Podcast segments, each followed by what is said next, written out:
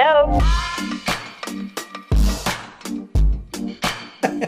Dímelo, muy buenas noches. Bienvenido a otro jueves más 7 de la noche a Dile Ahí. El único show de entrevista que te permite que tú llames en vivo, obviamente, y hables directamente con el entrevistado, le hagas tus preguntas, lo que tú quieras. Si lo quieres tratar de insultar, allá tú te deseo suerte. Antes de empezar y, y presentarles al invitado, que ya lo tienen que haber leído, eh, quiero dejarle bien claro a la gente nueva que haya por ahí, que pues mira, ¿cómo funciona esto? Bien sencillo. Ahorita durante el show va a salir un número de teléfono en la pantalla, al que usted obviamente va a llamar, pero eh, la única condición que tenemos es que usted realice la llamada solamente por audio de WhatsApp. O sea, el, el telefonito, la llamada de audio de WhatsApp. No por video, no por llamada regular, porque no va a salir, por audio de WhatsApp. Y garantizamos que cualquier parte del mundo se pueda comunicar y sea gratis. ¿Ok? Ok. Pues habiendo salido de eso, yo no tengo auspiciador, así que vamos rápido. Eh, les presento, de verdad, quien me honra esta noche de estar aquí. Eh, en mi opinión es eh, uno de los mejores actores que tiene Puerto Rico, un improvisador que yo creo que nos está enseñando hasta dónde realmente es que llega la improvisación. Esto no es algo solo de comedia, esto no es algo para reírse. Yo creo que ha logrado grandes cosas y esperan, y yo espero que en, esta noche también unas mejores. este, pero nada, puedo hablar mil mierdas de él. Pero se los va a presentar Eric Rodríguez, Chicho. Uh, llegamos, mira. Ven, ven, ven, yo mismo ¿Dónde me aplaudo, café? ¿Dónde está mi café? ¿Sabes qué? Tra- traté de bajar y estaba cerrado ahí abajo. No, sí, Sí, yo, así es. Yo me hice café antes de venir para acá por eso mismo, porque ya está ahora como los odios baristas de este país. Yo puedo hablar malo, ¿verdad? Todo lo que tú quieras. Repito, Rewind Selecta. Como los odios baristas de este país. Odios que cierran, baristas. cierran a las jodidas 3 de la tarde siempre. Son como, hay como dos o tres coffee shops que están abiertos hasta las 6. Allá hay uno que está hasta la una. Y de- lo voy- te voy a tirar en medio. Lo voy a tirar en medio. Díselo, díselo. Y che, mira a ver si empieza a abrir hasta 10, Coño. pero es que esto se muere acá afuera. No, pero ahora, y ahora, ahora estaba viendo en la página de Facebook que se fueron para Plaza Centro en Cagua.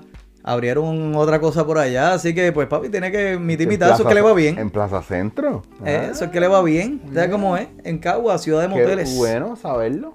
Coño, Eric, gracias un millón, de verdad, por, por aceptar la invitación, mano. Gracias a ti por atreverte a invitarme. Porque, Mira, sí, porque eh, es que hay gente que me invita y le tengo que decir que no porque estoy arrollado, pero, o sea, a mí me gusta participar en los, en los podcasts de la gente que está haciendo podcasts. Eh, me gusta, me gusta que no, que no sean la típica entrevista y que se vuelvan conversaciones porque tú conoces a la gente no por las preguntas clásicas de su carrera, sino por cómo ve la vida. Y ya está. Es- Y a mí me gusta, es- eso es lo que a mí me gusta. Y por eso yo te invité, porque me pareció que eres ese tipo de persona. Sí. Este, es la primera vez realmente que nos sentamos a hablar. Nos hemos visto de cinco segundos de conocernos y olía a Dios, pero nunca había tenido la oportunidad de hablar contigo.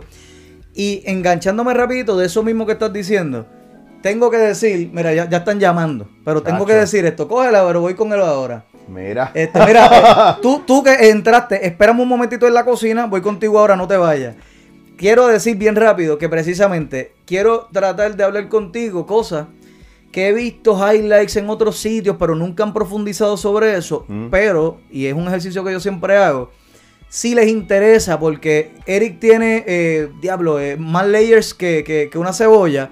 De verdad, eh, ha- has pasado por muchas cosas y entrar en ellas en una sola entrevista no va a ser posible.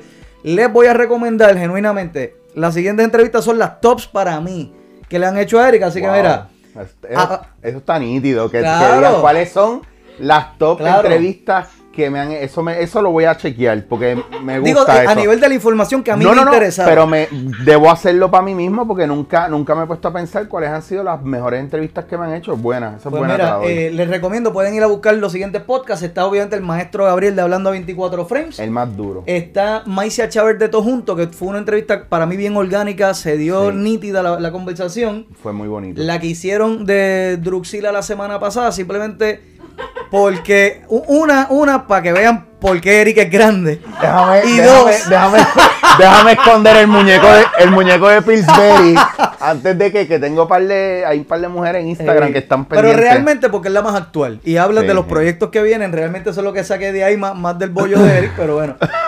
Este, le una buena, buena, buena, profunda. Si eres bruto, no la veas, pero no te preocupes. Es buena, francamente franco. Estuvo espectacular la que te hicieron para mí. Y eh, por último, la de Café en Mano que te hizo eh, Don Juan. Ah, chulo. Café en Mano fue hace tiempito, este, pero estuvo nítida. Un chulo, y un chulo. Bonus, chulo. porque fue cortita, la de Luis González. Sí, Por- Luis. Porque tocaste un tema que, que no se pudo elaborar, pero vamos a ver si, si sale lo, por aquí. lo elaboramos aquí donde tú quieras. Tú me dices, este es tu espacio. Pues ya, ya déjame sacar que tengo en la cocina, así que dímelo, ¿quién me habla? Dile ahí. Hablando tú de podcast. Hablando, to the, eh, hablando de todo podcast, pero aquella hizo un crossover. Hablando to the podcast, baby. RJ, que es la que hay, ¿todo bien? Dímelo, papi, saludos. Maestro, bendición. Te quiero, papi. ¿Qué está pasando? Um, Mano, llamo nada que para volver a darte las gracias por la oportunidad de que nos diste eh, cuando te tuvimos de invitado, mano. Aprendí con cojones en esa entrevista contigo. Pues mira, estamos aprendiendo todos. Yo aprendo de ustedes siempre y a mí me pompea. Por eso te digo, y lo mencioné ahorita, a mí me gusta y, y yo creo que el problema que yo tengo es que como le digo que sí a todo el mundo, después me arroyo. pero voy ahora, estoy filtrando las cosas mejor y de verdad que me honra y gracias por tomarme en cuenta. Tú y todos los muchachos que me están, toda la gente que me toma en cuenta para sus podcasts, gracias. Porque de verdad, si a mí lo que me da vida son ustedes, a mí no me da vida los medios. Sí, ahora mismo. A mí me da vida ustedes, ustedes, porque ustedes me llaman para sus podcasts y se interesan por conversar conmigo y la gente me conoce y su público me conoce gracias a ustedes. Así que para ti, para ti, para todo el mundo, gracias de verdad por invitarme y yo y no se quiten, No, no, definitivamente. sigan haciendo, así que de verdad, de verdad que te agradezco que me hayas invitado y, y- y no dejen de hacer las cosas que les gusta hacer, porque es que esto es el, el futuro ya. Yes. RJ, tú tienes una pregunta por ahí, Eric. Y un comentario para Dolly. Zumba. Dolly, ya que es mío. Eso lo dice con la ignorancia de que no le ha visto el bollo a Eric. Mira, Porque si esto- fuera así, no bueno, miraban para acá. Mira, lo- las firmas de autógrafo mío ahora van a hacer que, que le metan el dedo al muñequito de Pillsbury. Pues mira, yo creo que hablo por todos nosotros. eh, y no, las gracias te las damos nosotros, brother, porque, bueno, yo he invitado. Me gusta porque contigo yo sé que yo puedo hablar claro, no te vas a ofender, no tengo que andarle on eggshells ahí ni nada. Y hay gente, mira, hay gente, y es, es algo bien individual. Hay gente que uno tiene acá arriba, Mm. otra gente que tiene su mérito, Claro. otra gente que uno busca a lo mejor por tan trending, que yo no he llegado ahí, no he tenido que llegar ahí, qué yo, bueno. yo personalmente no he llegado ahí, Ajá. porque yo creo que soy uno de los tipos a lo mejor más populares entre la industria y mucha gente, pero no necesariamente el más popular en redes o en... Como que yo nunca he joseado eso y pues no tengo más seguidores que no me interesa tampoco, porque también no quiero que se manden. Sí, sí, sí. Eh, y cuido mucho el contenido por eso. Porque yo creo que aquí se trata del contenido, no de la cantidad de gente que y te es tu reflejo, no es, yo no quiero complacer a la gente, es, es algo más egoísta, yo me creo, es, es más, complacer a mí. Yo Sí, quiero hacer algo que a mí me interese, que a mí me nutra, que yo pueda entrar. Sí. Voy contigo ahora que estás ahí en, en la marquesina, voy contigo. Sí, señor. Pues mira, para terminar de no decirte te eso, este, las gracias te las damos nosotros porque por lo menos para mí, en mi top acá arriba estás tú, estaba Kiko que vino también por ahí. Gracias. Papi, y son gente eh, que si yo lo comparo en, en, en mi escala, porque es algo bien individual, en mi escala, yo he invitado a otra gente que de momento sí y me cancelan última hora y me dejan en visto o, o me, me quedan mal y tú dices, mira, dime que no, yo no tengo problema con eso, dime que no. Este, pero ¿cuál es la animosidad? ¿Entiendes? No, no lo entiendo. Es como todo, mano. A mí, a mí nunca me gusta llegar a conclusiones, pero sí entiendo que uno tiene que ser honesto. A mí me gusta ser lo más honesto posible. Sí, yo sí, no, yo, sí, yo hablo no. claro, yo lo digo. Yo digo, mira, de verdad estoy bien arrollado, dame un mes, dame dos semanas, dame un call en tres meses. O sea, no te lo digo por, por pichar, lo no, digo no, no, porque... ni por ganar tiempo. And I'm trying to be accurate as fuck. Porque para mí es bien importante porque Pues tu palabra. en mi palabra, y sabes, y sabes por qué? Porque you pay it forward, mano. ¿Qué tú dijiste ahí? ¿Qué, ¿Cómo fue? Y ahora eso que dijo, dígalo en español, por favor. Oh, ve, ah, escuche. Para los que dicen que Chicho no habla inglés, ¿qué cosa? Mira, certero, certero como una metía. Ahí está. Zumba, ¿quién me habla? ¿Quién me habla? Bueno, primero, disculparme por dos semanas que no haya, había venido. Ah, ese es el VIP, papi. Ah, ese yo- tú lo debes conocer porque era, era de- del otro podcast también. Eh, Era de los. Aprende, aprendiendo con Jesús, aprende con Jesús. Deja. Está VIP. pasando. ¿Qué pasa, Chicho? Qué bueno, qué bueno que estés aquí. Gracias, gracias. Cuéntame que Hasta, lleva- hasta el momento, hasta el momento entiendo que eres de, estás en el top 3 de los invitados de ya. Y ya sabes que es verdad. bien Coño, fácil. qué bueno, puñeta eso, eh. Ahora, Ahora. te- Ahí, te ahí te pregunto, va a joder con ¿tienes que, si, dos? con que ¿Tienes- si has ido a preso, véralo. Dale. No, esa pregunta te tocaba a ti. Esa pregunta no me tocaba a mí. Ajá. Mira, este, ok, importante, Chicho. Estás disponible por las próximas dos horas, porque este show dura dos horas. Te lo explicaron, Este ¿verdad? show, este show dura lo que, lo que Chicho tenga ahí. Casi siempre una hora. ¿Cuál- Sí, sí. El, el toque de queda de hoy, ¿hasta qué hora es? Ya lo quitaron, ya Lo lo, quitaron. A mí, a mí si me empieza a dar calor me voy. Ah, pues espérate, déjame. lo- yo lo prendo Hasta desde ahora. Prende el aire desde ahora. Y dale, y dale, dale una botella de agua y dale una cerveza ahí. Chacho, que después el muñequito de Pillsbury empieza a, du- a Sí, sudar sí, y sí, se sí. derrite. Eso se diluye en agua. Dímelo, Jesús, Mira, ¿tienes, eh, tienes algo ahí para Eric?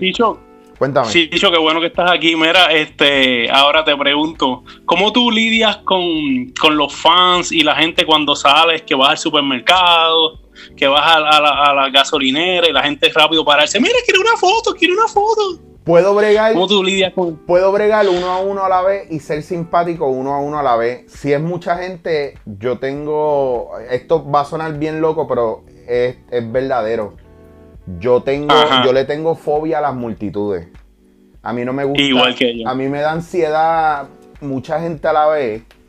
Y sobre todo, hay una cosa que yo quiero, como yo soy el tipo de persona que yo quiero complacer a la gente y no necesariamente caerles bien, pero yo no quiero que Sí, se pero no hacerlo sentir mal. Exacto, yo no quiero hacerlo sentir mal y hay veces que, mira, a mí me cogieron, a uno- un tío mío acabando de suicidarse, a mí me, me hicieron sacarme un cojonal de fotos y yo por dentro muriéndome, pero complaciendo al público, tú sabes, show must go on. El entrenamiento mayor de eso me lo dio a mí el- mi, mi primer profesor de teatro que fue Rocky Venega y yo me acuerdo y aprendí de él que yo me acuerdo que nosotros estábamos haciendo una obra de teatro y él estaba en la obra de teatro con nosotros.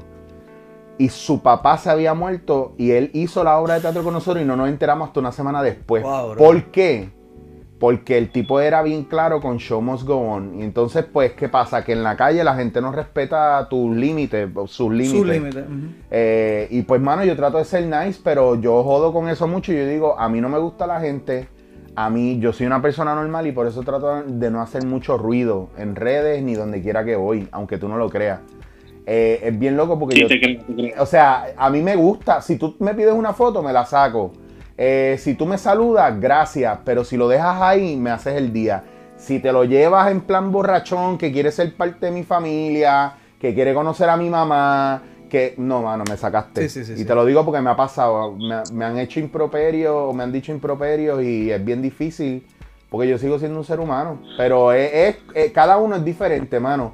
Nunca van a ser todos iguales. Por eso, bregar depende del día, como estén los planetas ubicados. Ahí sabremos si pues yo soy simpático Sí. o Como si soy un cualquier huele persona, me levanté encojonado y tengo Claro. mierdas en Por la lo mente. menos, Pero, pero, pero ese permiso. por lo menos la experiencia que yo tengo con Chicho es que yo estaba en Plaza Las Américas y Chicho andaba con Natalia y Francis. Era para la premier de Mi Verano con Amanda 3. Ea. Ah, diablo, ajá.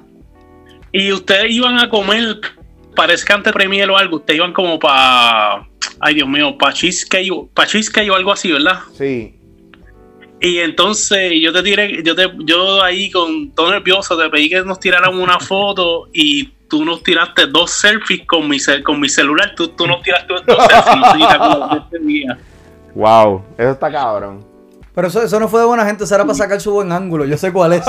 yo, sé, yo sé cuál y voy a salir cabrón. Tú aquí. sabes, tú sabes quién me dio también una lección de eso bien cabrón con su vida y por eso me lo tatué y por eso lo amo y lo adoro forever, Bill Murray. De verdad.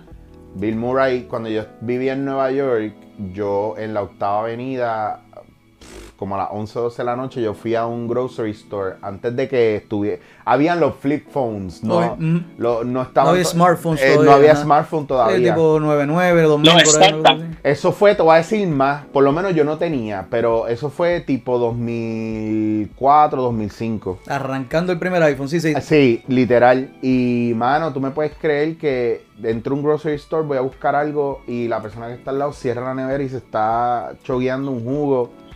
Y me mira y yo lo miro y sacaba el jugo, lo cierra, lo vuelve y lo pone y me tira el clásico They're not gonna believe you y se fue. Y cuando tú ¿qué? Esto, eh, Cabrón, fuiste tú, no. no. eres- Tú no eres. Bill Murray, Bill Murray se tomó el jugo. Y una cosa que yo leí de él es que, mano, él es bien cool con la gente. Y yo trato de ser cool con la gente, pero volvemos a lo mismo. El día que yo no puedo ser cool con la gente, probablemente no salga. Y no es chiste. Exacto, sí, sí, mejor no salgo. Y yo, es de la misma manera que digo, si usted no puede dar propina, no vaya al restaurante a comer. Sí, porque Ya aparte está. de la gente no reconocer sus límites, es no reconocer que tú eres un ser humano, Claro. que no siempre estás para ellos, no siempre Sí. estás para el fotop, para la jodienda, para, la risería. Así mismo es. Y mira, by the way, gracias por preguntar, que a veces a la gente no le importa un carajo mi vida. Jesús, gracias a un millón, mi vida. Eres el duro, gracias por preguntar, de verdad que sí. Dime, papi. Chicho, ten- tengo dos preguntas más. Yo no sé si. Ah, si zumba, me- zumba, me- seguro, mi amor. Esto es para ti, zumba. 3XL Mira, y 13 de zapatos. Ahí está. Ahí está, gracias. No, no, mira, este, ¿cuáles son las tres personas que más tú admiras en el ámbito de- del- del humor? ¿En Puerto Rico o a nivel mundial? Eh, de ambas. Ah, pues son seis, ahora son seis Ahora personas. son seis, pero diablo, cabrón. Ya, mira. ahora sabes por qué esto dura dos horas, pues Jesús. Mira, ya lo Jesús, estás cabrón, te estás tirando el extended version de Ajá. Lord of the Rings, cabrón. El Jesús Cut. Mira, Pues Jesús, bájalo, baja- bájalo a dos, bájalo, los, los dos que más admira internacional y los dos, más, los dos que más admira local. yo siempre he sido fanático de, de Bill Murray como actor y como comediante. Me encanta, me encanta, me encanta Will Ferrell, eso no lo puedo negar. Pero Yo también. No, el tipo está cabrón. De aquí del país yo soy bien fanático de, de Tita, así que es pana, pero también soy fanático de ella. La amo y la adoro y pienso que ella es super fucking funny. Una comediante de tres pares. Y, y me hace reír mucho. Me hace, y a mí la gente que me hace reír eh, es bien poca. Porque hay veces que yo no me río, pero no porque no me guste, sino porque estoy en proceso analítico. Sí, sí. Y definitivamente, mano, que yo soy un, un binger bien cabrón de The Office. Eh, Tengo que decirte que hay una mezcla de cualquier personaje de The Office o de Parks and Rec. eh, son mis favoritos. Eh, pienso que hacer comedia natural es bien difícil. Ah, me río mucho con Francis y Danilo. Yo sé que mucha gente no les gusta, pero la intimidad que nosotros tenemos en escena no, nos pompea y pues nos reímos, ¿verdad? Por lo que hace el otro. Y pienso que un nuevo, un comediante que tienen que estar bien pendiente y que va a empezar a hacer un montón de cosas nítidas, Jason Calderón, mano, de aquí. Jason está durísimo. Jason está muy duro, lo admiro mucho, es un tipo muy divertido. eh, sí, en verdad está cabrón. Yo empecé viéndolo con las manitas y cuando, cuando hace el brinco. No, tiene un No, papi, no, no, papi. brother. Yo trabajé con, él en el, El Hijo Perdido y pienso que, o sea, fue un elenco bien cabrón, mucha gente muy divertida y muy funny ahí y él, para mí, o sea, de los que mantenía el ánimo, o sea, si no estoy, si no está él, soy yo, si no soy yo, es él. Si estamos los dos, se jodió. Ah, eh, sí, sí, sí, sí, están- los dos rompen. y, cabrones, bájenle, bájenle un rato, tenemos que trabajar. Dímelo, ¿quién me habla? Dile ahí. Vero, Vero, dímelo, que es la que Vero, hay. Vero, Mira, baja el radio, baja- Vero. Pon, pon en pausa YouTube o, o bájalo algo como si estuvieras llamando a Valiente cuando trabaja en la X. Sí, dale, dale, dale. Pero, Cuéntame, Vero, ¿qué hay? Allá, pues sabe que lo quiero mucho, pero Chicho, tú sabes que eres súper especial, te admiro un montón y, y gracias por los sábados, porque he aprendido mucho contigo y estoy bien orgullosa de ti. Mamá, sabes que soy tu reflejo. Gracias por eso, de verdad. Si tú supieras, los sábados para mí son tan importantes porque lo que yo mando por ahí es fuego, pero es, pero es una reflexión mía para ustedes, pero también para mí, porque ustedes me dan un feedback que me ayuda también a, a seguir desarrollando y elaborando esos temas porque son bien importantes ahora y tú sabes que yo no tengo miedo de, de sacarlos, decirlos y yo como comunicador esa es mi responsabilidad, mandarles amor. Y esa es la Mira, única y- y manera tú- que sé. No, no, dile, dale, dale. No, no, eso. Eh, no que te iba a decir, ajá, ok. no, No, que te iba a decir sí. que tienes un, un público súper selecto, eh, la gente que te sigue, pues están en la misma línea que tú y eso está bien brutal. Pero tú sabes, porque tú has visto desde hace tiempo que ha costado trimear y pulir ese público y empezar a sacar toda la escoria, Todo lo que no machea. todo lo que no machea, y eso es una cuestión vibracional. Y, y parte del trabajo lo están haciendo ustedes porque ustedes me cuidan. Y Sí, pero sabes, cada vez somos más. sí, Yes. eso me pompea. Así que gracias a un millón y sabe que nos debemos un cafecito. Sí, Y un sí, karaoke me deja a mí. Sí, este, Chicho, gracias por algo que, que hiciste por mí en mi cumpleaños. Nunca lo voy a olvidar. Sé que mi hija eh, siempre trata de hacer, um, hacer muchas cosas por mí y tú siempre respondes y eso lo agradezco mucho. ¿Y cómo no lo va a hacer si tú eres una madre espectacular? Qué brutal que tu hija, que tu hija pueda honrar eso ahora tan joven Gracias. como ella está. Y qué bueno que tienen esa Sí, relación sí. tan bonita y sabe que estoy ahí para lo que pueda. Qué lindo, este, nada, y, y saben que yo estoy enamorada de la piña, pero no tiene que ver Sí, nada sí, con, sí, el, sí, con sí. el muñequito de, no tiene que ver nada con el muñequito de Princeberry. Ah, Bueno, La no, no como que nada. Tam- también, este, la piña que pues tiene que ver con contigo, Chicho, o Eric. A mí me gusta decirte Eric, pero pues, este, Eric, Jan, está Fernán y están los de Hablando porque para mí todos, Ay, todos ustedes son parte de algo. Y es Qué eso, es vibracional. sí, Es gente linda, bro, gente qué buena. cool, gracias, gracias, de verdad que sí.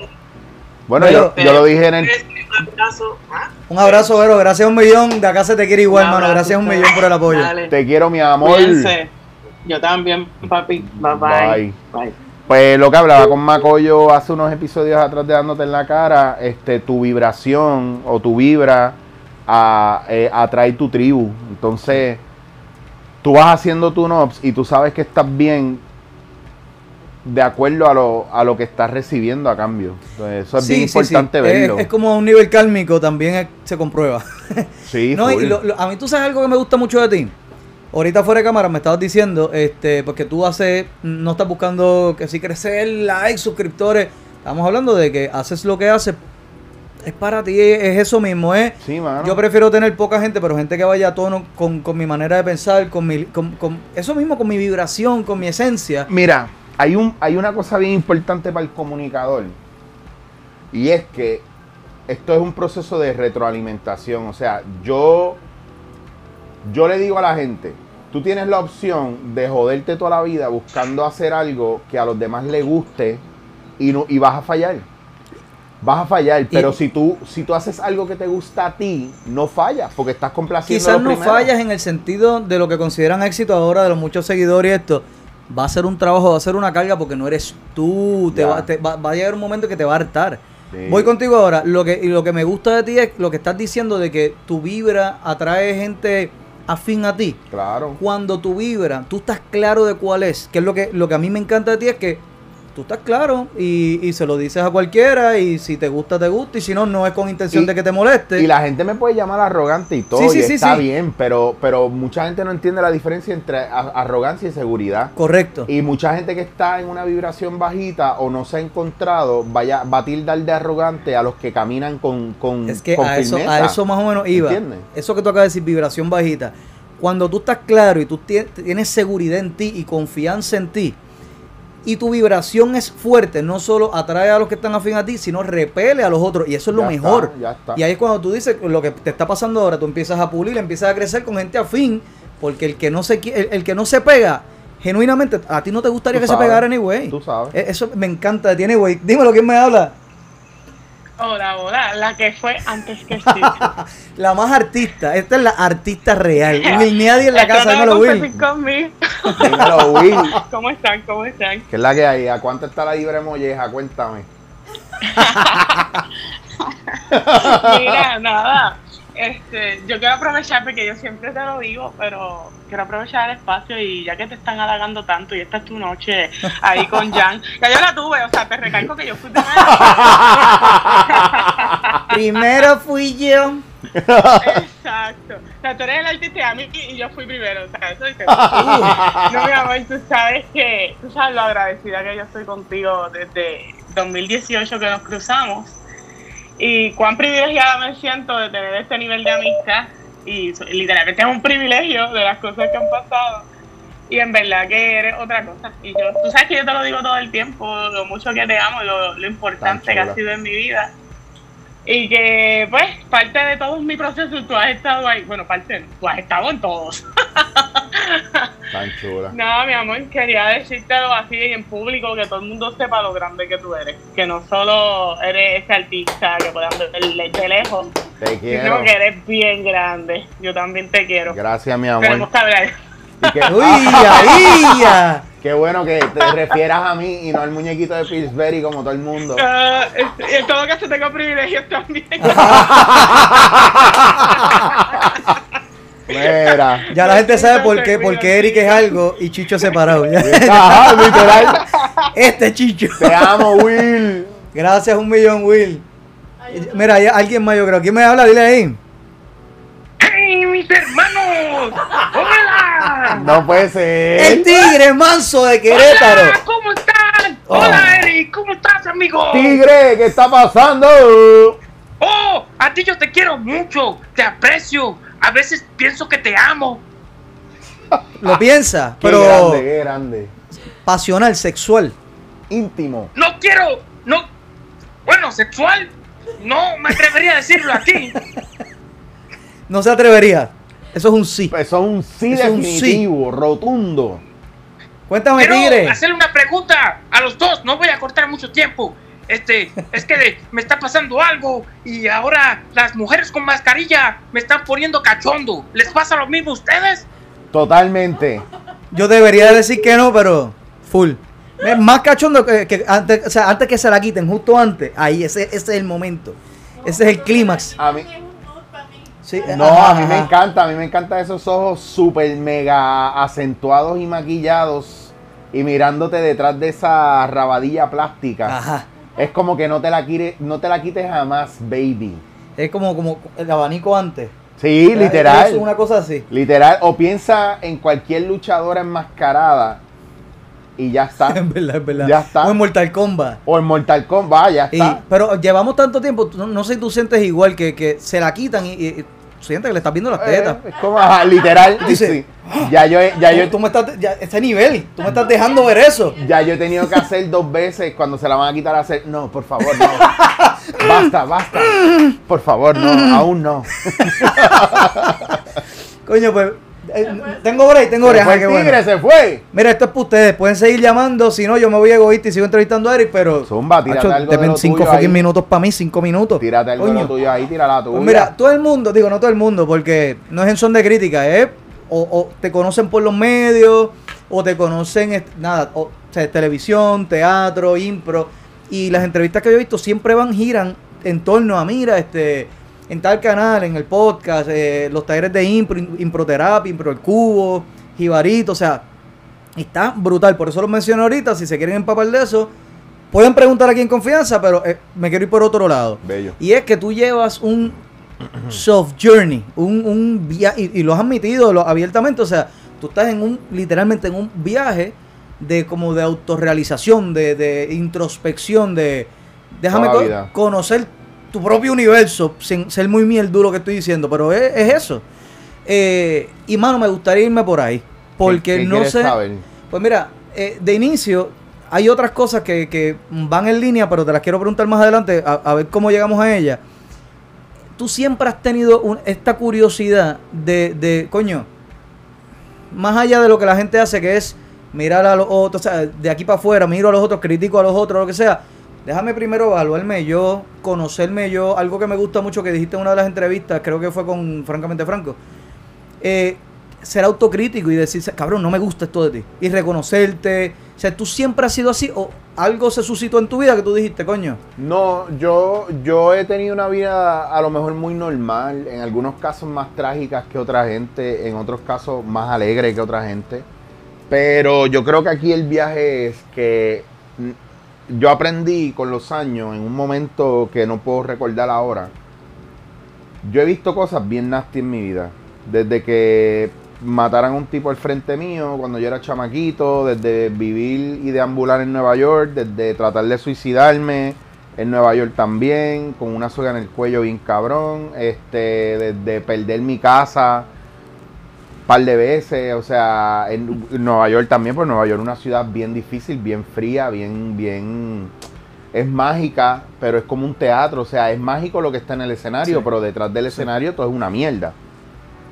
Y ahí es que tú te das cuenta, ¿verdad? ¿Cuántas veces, cuántas veces tú necesitas tocar el fondo para entender que hay, hay algo más allá, ¿verdad? Sucediendo a nivel energético.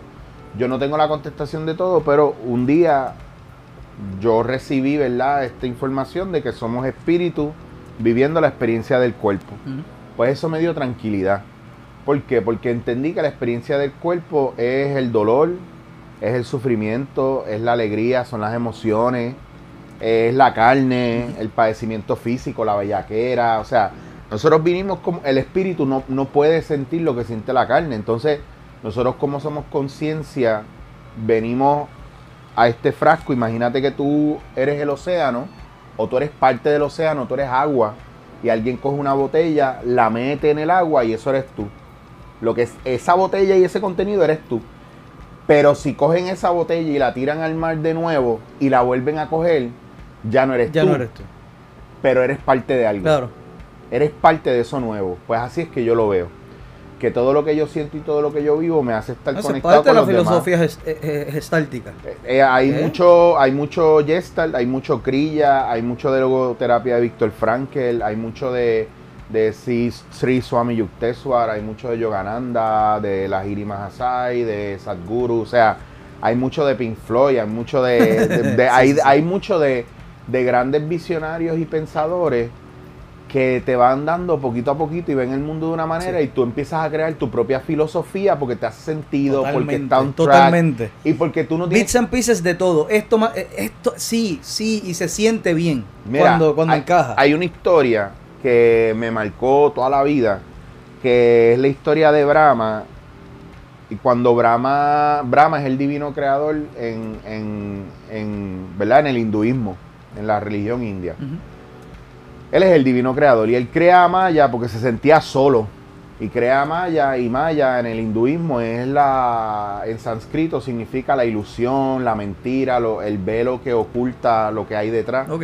Entonces él crea a Maya y Maya, cuando él, cre- él, él le crea, pues Maya le dice, mira, yo quiero jugar un juego contigo, pero para que juguemos, ahora que estamos tú y yo juntos aquí en, este- en tiempo y espacio, tú necesitas crear un lugar donde podamos jugar.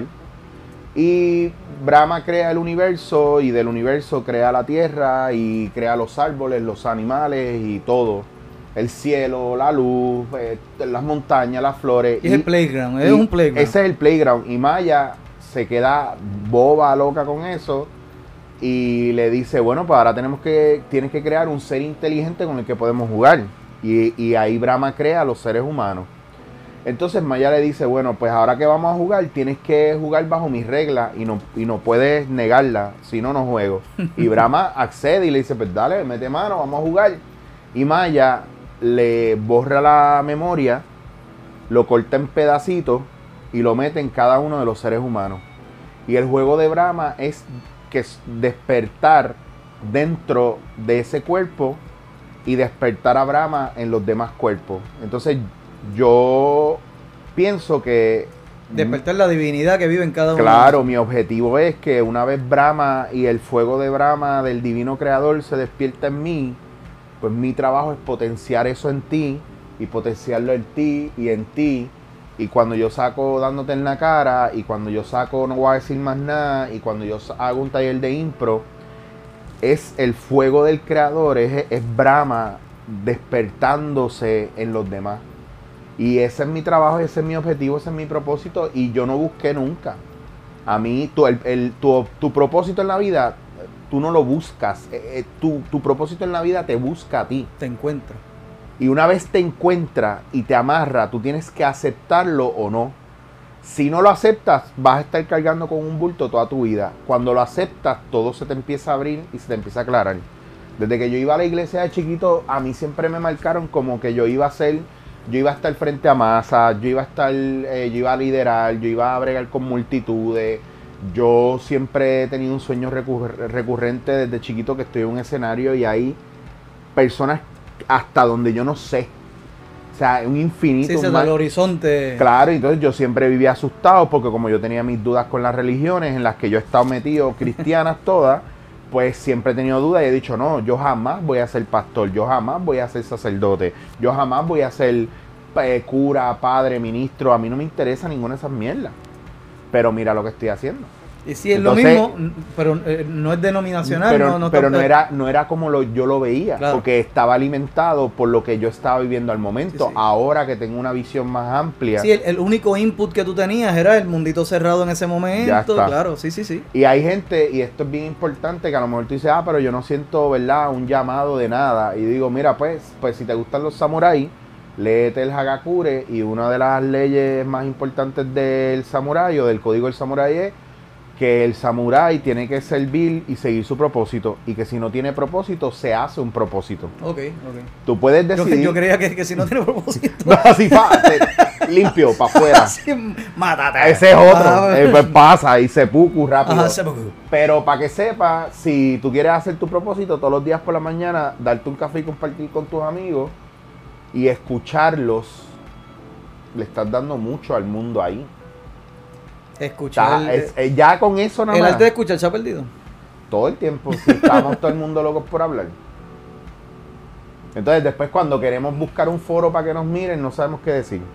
Te iba- sí, es cierto, es cierto. Eh, y no, y quizás y quizás no sabes qué decir porque no te acuerdas a quién ya le dijiste qué y te quedaste sin, sin Ya, nada. ya. Nada, nada. O lo que decías era tan banal que realmente tú dices, diablo, no voy a hablar de esa mierda aquí. No, y a veces, mira, a veces perdemos el tiempo con cosas tan estúpidas y tan banales que en nuestra cabeza hay tanta mierda de lo que tienen que tener cuidado con lo que se están alimentando eh, intelectualmente.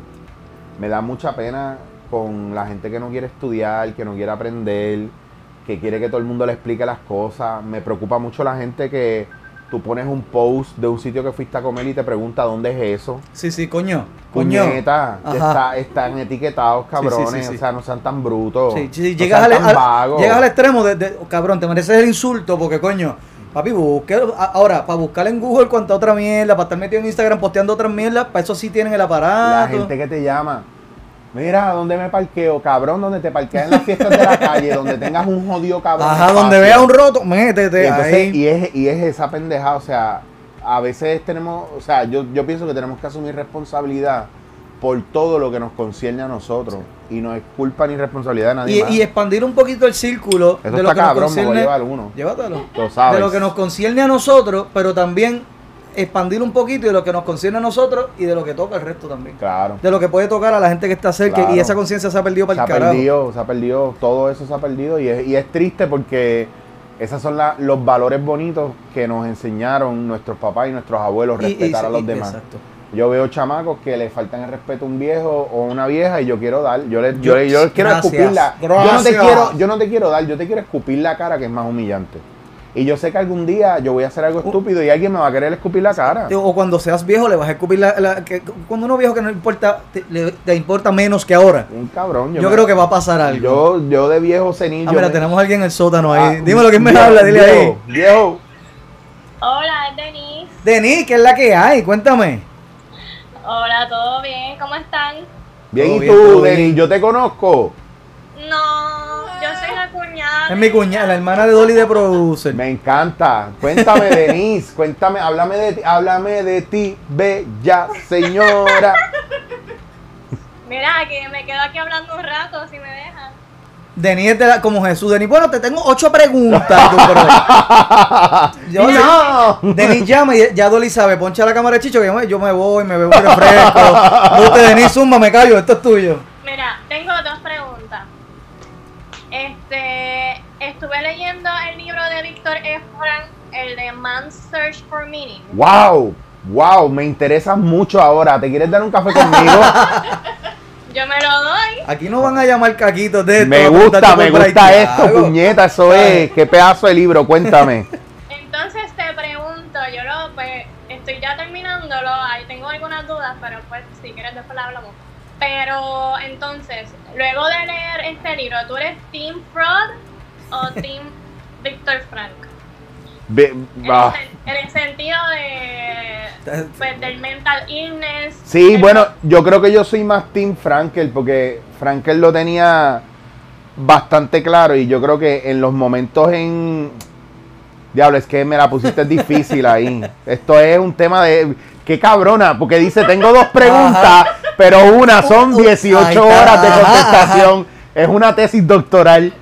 Mira, el viaje es que Frankel, si te das cuenta eh, y ves la biografía de Frankel, poder llegar a las deducciones que él llegó, habiendo pasado lo que pasó con los nazis, y, y cómo eso, ¿verdad? Moldeó mucho su, su visión y su Su compor- teoría. y su comportamiento. Claro. Entonces, mira cómo, cómo la logoterapia nace de, de lo interno, porque piensa en Auschwitz y piensa en los campos de concentración y en las divisiones en las que él trabajaba con la gente que se quería suicidar estando allá adentro donde tú no tienes opción ningún recurso. O sea, tú estás viendo gente morir, as- poniéndose más flaco, hay hambre, hay enfermedad, hay sucio, hay podredumbre, hay oscuridad. Y cómo ese cabrón encuentra la, luz Dentro de ese dentro, mierdero. dentro de todo eso. ¿Me entiendes por, qué, por qué tengo que ser Tim Frankel? Definitivamente. ¿De qué team tú eres, Denis? También. O sea, Eh. Está Ah, pero ah, también acaba de convencerlo, también, también. No, también con lo que comenta Eric. Es que, me- es que es bien fuerte y, y yo siempre he pensado, y mira, y mira por qué mi, mi visión es muy, muy... A mí me pasó una vez que yo estaba en Colombia hace como 10 años atrás, estaba yendo a un taller literalmente y yo le estoy hablando al taxista que se mostró muy simpático y llevábamos ya 20 minutos de camino y en medio de un tapón y el taxista me nos envolvimos hablando de lo que yo hacía y cuando yo le hablo a él de lo de impro, de cómo yo uso la logoterapia, etcétera, etcétera, te lo juro por mi vida y te lo juro por el primer hijo que yo tenga. Se lo doy en sacrificio a los mayas si te estoy mintiendo. Pasa un cabrón bon en un semáforo pidiendo, no pidiendo dinero, paseando un cartel que decía, la clave está en la logoterapia. No jodas. No. Y yo le No digo al taxista, cabrón, cabrón, mira eso, puñeta, eso es una señal. No jodas. Y desde ahí, de, no, es que está cabrón, es que la vida te da tanta, hay tanto mensaje y tanta sincronización que lo único que tú necesitas es estar, estar ahí, pendiente, en el y- aquí, en el y- y- y ahora. estar con el ojo pelado. Cla- Ajá, entonces por eso, cuando yo vi eso y cuando yo le hablo a la gente de la logoterapia de Frankel, muchos le tienen miedo y no se atreven a entrar. Pero uno, una de las cosas importantes que Frankel decía también es que tú no, si tú cambias el entorno alrededor tuyo, la parte interior empieza a ganar espacio de adentro hacia afuera. A lo que voy es que si tu entorno empieza, cuando tú limpias tu casa, eh, de repente dentro de ti es como que Se se enciende una llamita de alegría, de creatividad. O sea, lo de adentro está pidiendo a gritos que el entorno cambie.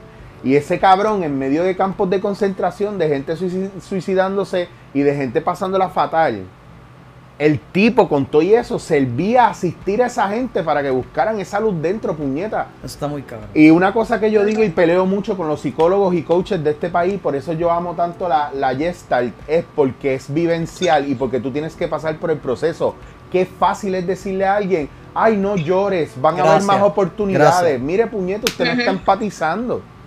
Y jamás has tenido una experiencia ni similar a, la que- de tu paciente. Y que Frankel te pueda llevar o, te, o, o tratara de guiarte en ese proceso de luz, pero de una luz que creas tú, no está afuera, está dentro de ti. Pues, Correcto. pues claro, que Team Frankel Forever. Es más, me, Ah, lo, me lo voy a antes de tatuar. la segunda pregunta de Denis. ¿En algún sitio te habían preguntado algo así? No, ¿Tú, no, tú habías Denis, podido hablar de esta jodienda? Denis, yo quiero ese café contigo porque a mí me gusta. Que yo te decía antes que el problema, yo pregúntale a alguien que yo le decía antes que el problema que muchas veces yo tengo, yo me siento solo porque muy poca gente habla de estos temas y no es hasta que yo me voy para España, para Barcelona, con mi corillo allá, es que empezamos a seguir explotando estas mierdas. No es, no es hasta que yo no voy a Colombia, no es hasta que yo voy a Perú, no es hasta que yo no voy a, a México, a Estados Unidos, que me encuentro gente que de manera de crecimiento y desarrollo, no de, no, no de, no de prepotencia, Sí. no de yo Sí. sé más que tú, de vamos a hablar de estas cosas. No, y profundizar, no Claro. es leerme dos oraciones hipster que me hagan lucir como, como un erudito de alguna mierda que realmente no sé. Simplemente cabrón. para decirla cuando hay un corillo. Porque... Bien cabrón, bien cabrón. Denis, eh, sigue ahí porque si no, yo, tú sabes que yo no me caigo. Denise, te- eres, eres mi favorita del mundo mundial Yes. ahora mismo. Gracias. Yo quiero que, que Jan admita públicamente Ajá. que las preguntas que yo hago son las mejores preguntas. Yo te lo admití en privado, que eso es más difícil. Públicamente, públicamente no hay problema. Las mejores preguntas las hace Denise, mi cuñada. Gracias. Entonces, la última Antes, pregunta antes que es- fuera cuñada mía, ya no hacía preguntas así.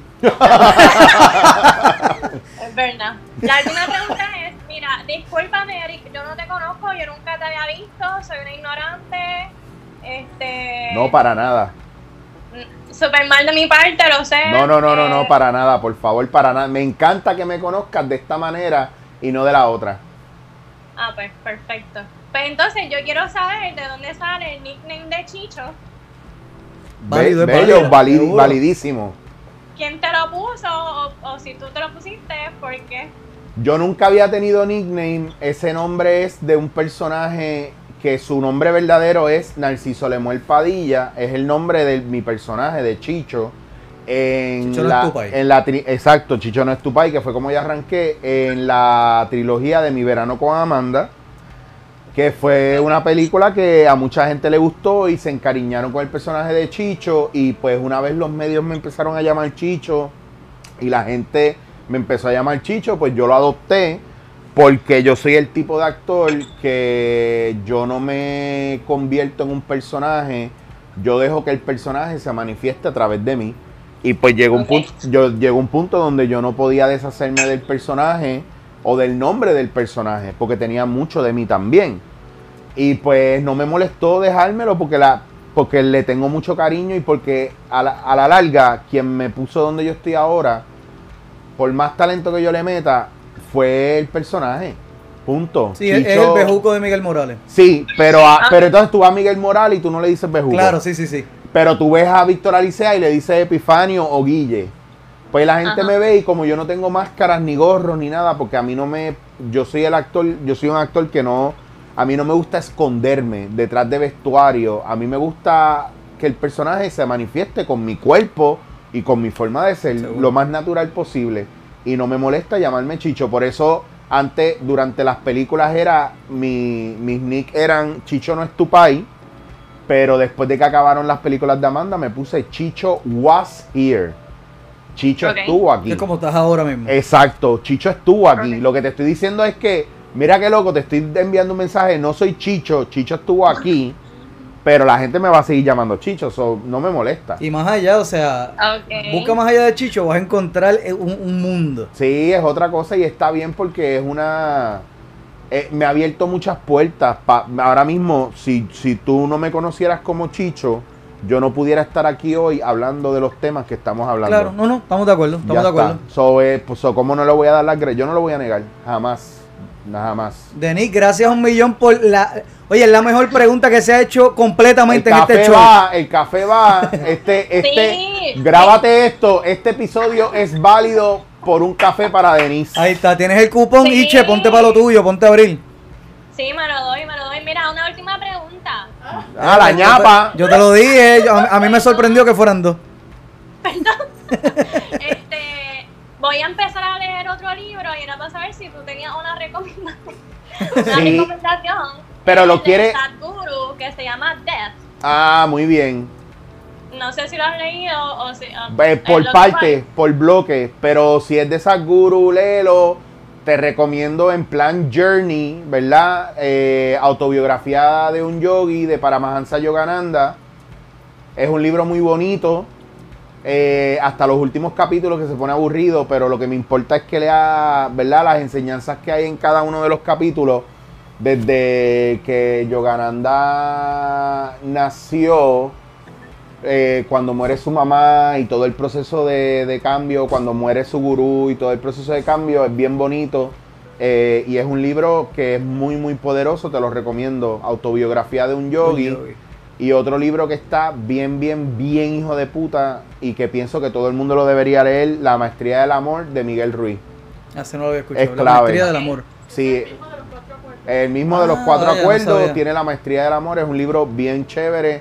Léanlo ah, con el corazón abierto, no se tarden mucho, no se vuelvan locos, eh, den paciencia. Yo me tardé cinco años en terminar la autobiografía de un yogi. ¿Qué es? ¿En serio? Porque es un libro vivencial, te va a llevar, te va a llevar y va a llegar un momento, lo vas a abrir y te va, lo vas a leer y está en chino.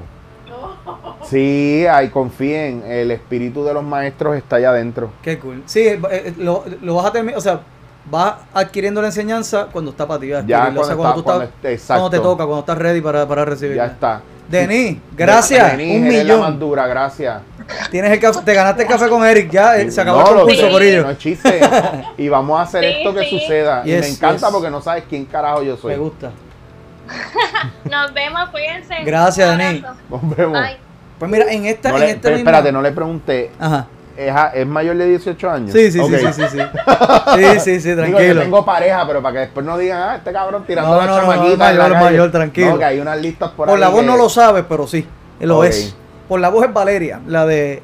Ah, Pues mira, en, en en- en la misma línea, me hablaste, o sea, de cómo descubre este, este journey en el que todavía estás emprendido. No siempre fue así.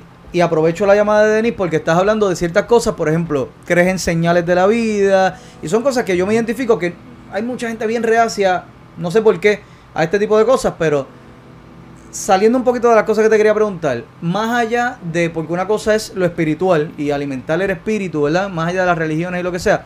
Y otra cosa es lo sobrenatural. ¿Has tenido experiencias sobrenaturales? he tenido tres. Eh, ¿Que se puedan contar o prefieres mantener privadas? Eh, déjame ver cuál te puedo contar que no. Mira, Yo he tenido muchas, por eso yo me crié teniendo experiencias Sí, sobrenaturales. bueno, yo he tenido desde encuentros cercanos del segundo tipo, no digo el tercero porque el tercero el es tercero- ya, que es la que hay, Sí, papito, bien, sí, chévere, pam, pam, pam, pana, oh, no. Este, pero... y bien difícil que te acuerdes. Eh, bien cabrón. Eh, rape. Este, he tenido de esos, pero en. Mira. Cuando yo estaba haciendo. Esta es la primera vez que lo cuento públicamente. tú estás teniendo la primicia ahora. Cuando yo tuve. Cuando yo estuve haciendo los monólogos de la barriga. Yo acababa de llegar de Nueva York, de separarme de mi esposa. Y yo llegué aquí y no ha pasado ni un mes y caigo en, en- en- en esa producción. Y empezamos a turear la isla, fue una producción bien exitosa, fue bien chévere, estaba Molusco, Junior Álvarez, Ángel Figueroa, estaba este... Ay Dios mío, eh, ¿quién me falta? Ahí me falta alguien. Yo lo busco. No, no, no. menos, yo lo busco. Este. Coño. Ve- Para que te vea, me estoy yendo. Herbert, Herbert. Ah, Diablo, Herbert Cruz, Herbert Herbert. Cruz. Herbert Cruz, mi hermano Herbert, que lo amo y adoro. Coño, Herbert, mala mía. Este, ahora me acordé del chiste de la tortuga y no, no puedo creer que se me haya olvidado. Anyway, no importa. Lo que importa es que yo me acuerdo que estábamos saliendo, nos estábamos quedando en Ponce. Porque hicimos show en el área azul, en, en La Perla en Ponce. Yo me monto en el carro por la mañana, desayuno en Santa Isabel y ya yo estaba, me estaban dando como unos mareos. Desayuno en Santa Isabel y cuando voy por Salinas, tú sabes que los GIF, ¿verdad? Es una imagen, ¿verdad? Es un, Un video corto y es un loop. Ajá. Pa- pero, pero donde acaba, empieza al principio drásticamente. Es un corte al principio, corta al principio. Pues mi mareo se volvió eso. Corta al principio, corta al principio. Sí, como un Groundhog. Day de un par de segundos. una Era así. como pam, pam, pam, pam, pam, pam, pam. Y, y me empezó a doler la cabeza, me mareé, me parqué en el peaje de Salinas. Y me eché para atrás, me eché agua en la cara y se fue. Y yo digo, ay, puñeta, qué bueno. Me vuelvo y me monto en el carro y voy a empezar a subir la cuesta de Salina, cabrón. Y vuelve, empieza pam, pam, pam, pam, pam. Y, y empiezo a ver todo de esa manera. Me, me voy al paseo. Lo veías así, pero, pero seguía Pero progresando en tu camino y en el tiempo. No era que. que- No, no, no. Estaba guiando y, y no, no me podía detener porque tra- me volvía, lo volvía a ver todo así. Y me estaba, y yo me empecé a sudar y era, me estaba subiendo la presión bien cabrón. Parqueo el carro en el paseo, prendo el aire. mi- yo no tenía servicio telefónico porque yo estaba recién llegado. Ah, claro. Entonces yo estaba con el teléfono todavía de España. Yo no tenía ni internet en el carro ni nada. Entonces, ¿qué pasa? Que, mano, parqueo la guagua, me bajo. La guagua me la había prestado una amiga. Me está doliendo la cabeza, se me están yendo los ojos, me está dando. Yo estaba teniendo un seizure ahí bien cabrón y, y me y empezó a vomitar. Y empezó a vomitar, y empezó a vomitar, y empezó a vomitar. Cierro los ojos, abro los ojos. Y si tú me llevas ahí ahora mismo, yo te puedo decir dónde y yo te puedo decir cómo. Sí, exactamente. Ajá. Está cabrón. Se me paran los pelos y todo porque me acuerdo como si fuera hoy. Yo veo que están los carros subiendo y nadie para. Yo estoy tirado en el piso frente a la guagua, vomitando. Veo los carros subiendo la cuesta de Salina. Pero lo, desde la valla del carril que va bajando, yo veo que se empieza a romper todo y literalmente se empieza a abrir Una grieta, una. algo Una brecha. en tiempo y espacio.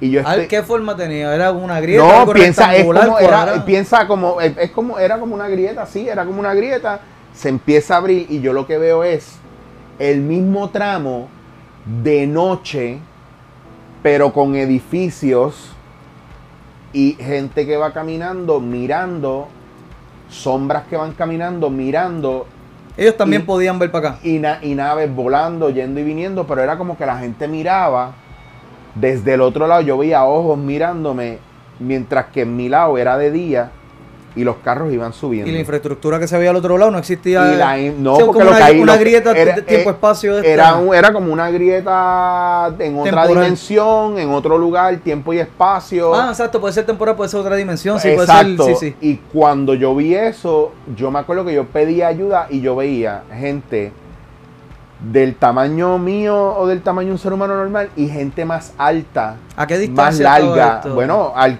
piensa, imagínate tú que te parqueaste en el paseo de ahí a, a la y- valla de. y, y cruzaste, son, ahí hay creo que son dos, tres, dos carriles. Como dos carriles Dos carriles, en Pasadena, sí. valla, valla, eh, grama y el próximo y los dos carriles que van bajando. Que si que hubo un momento donde yo, de- yo me sentí impulsado a ir para allá sí, sí. y no hago más que moverme y ahí entonces un carro me pasa por el frente, se para y me dice no. Que- El tipo se baja y me dice no. Un carro de, de Un nosotros. carro de nosotros. o sea, de tu realidad. Un carro de nosotros se paró, el tipo se baja y me dice no, quédate tranquilo, no te muevas. ¿Cómo estaba vestido? Era un Men in Black. Yo, yo no, es que yo no vi, yo no, yo no, yo recuerdo que el tipo tenía tez, no, no era negro, era eh, incluso recuerdo que era con, tenía acento suramericano. Ojo, el tipo me dice, tranquilo que voy, tú tienes a, tienes a quien llamar o quieres que llame yo a alguien. Y yo, yo estaba vomitando, cabrón. Yo no podía ni hablar casi. Qué Y cosa cabrón. Y no pasaron ni cinco minutos, cabrón, ni cinco minutos, llega una ambulancia. Llega una patrulla. Y seguía esto abierto. No, eso se cerró. A la que el a tipo, la que el pa- tipo a la que el tipo pasó, eso se cerró. Me montan en la ambulancia, el guardia se lleva la guagua donde yo estoy donde, de donde yo venía, me monto en la ambulancia y yo empiezo a llorar y a llorar y a llorar y la y la paramédico me dice no, primero me coge el, el otro paramédico y me dice, papi, te tengo que llevar al hospital, tú tienes la presión bien alta, a punto de derrame, eh, tienes que ir al hospital para que te estabilicen, pam, pam, pam, pam, whatever. Me, me van a llevar, a- me llevan a Menonita en Calley y el tipo, eh, la, la chamaca, yo empiezo a llorar dentro de la ambulancia y ella me dice, tranquilo que vas a estar bien. Y yo le digo, no, no, si no, no es que, no es porque esté bien o esté mal, es que tú no, tú no tienes idea de lo que yo acabo de ver. Y para colmo, nadie paró a ayudarme. Va- Paró un extranjero a ayudarme. La muchacha me dice que extranjero. No joda. Cuando te montaron en la ambulancia, él estaba ahí todavía, según tu percepción. Eso no acaba ahí. Me llevan a, a, a Menonita, me tienen en Menonita, los paramédicos se sacan fotos conmigo en sala de emergencia. Pasó, me dio una risa cabrona, pero pasó. Eh, Tú te jodido. me meten, en, me meten en, en- en- en observación y yo estoy, yo pasé ahí yo creo que como 8 horas nada más, 8 o 10 horas. Nada más, nada más. Nada más. Llamo a mi amiga, ellas, ellos se tiran a, ¿verdad? Me iban a dar de alta, ellos se tiran para calle, indito a buscarme. Eh, cogieron la guagua, qué sé yo. Me visita, me acuerdo que Ángel Figueroa venía de. Yo le escribí a Ángel Figueroa. eh, no, me preguntaron y yo me acordaba el teléfono. No, yo cogí wifi en el hospital. Le escribo a Ángel que estaba en el hospital. Ángel paró a verme, me llevó manzana, me llevó frutas y mierda porque yo no tenía nada. Eh, y estaban asustados, pues no sabían qué darme de comer. Y el médico viene por la noche para darme de alta y me dice: Te puedes ir, estás bien.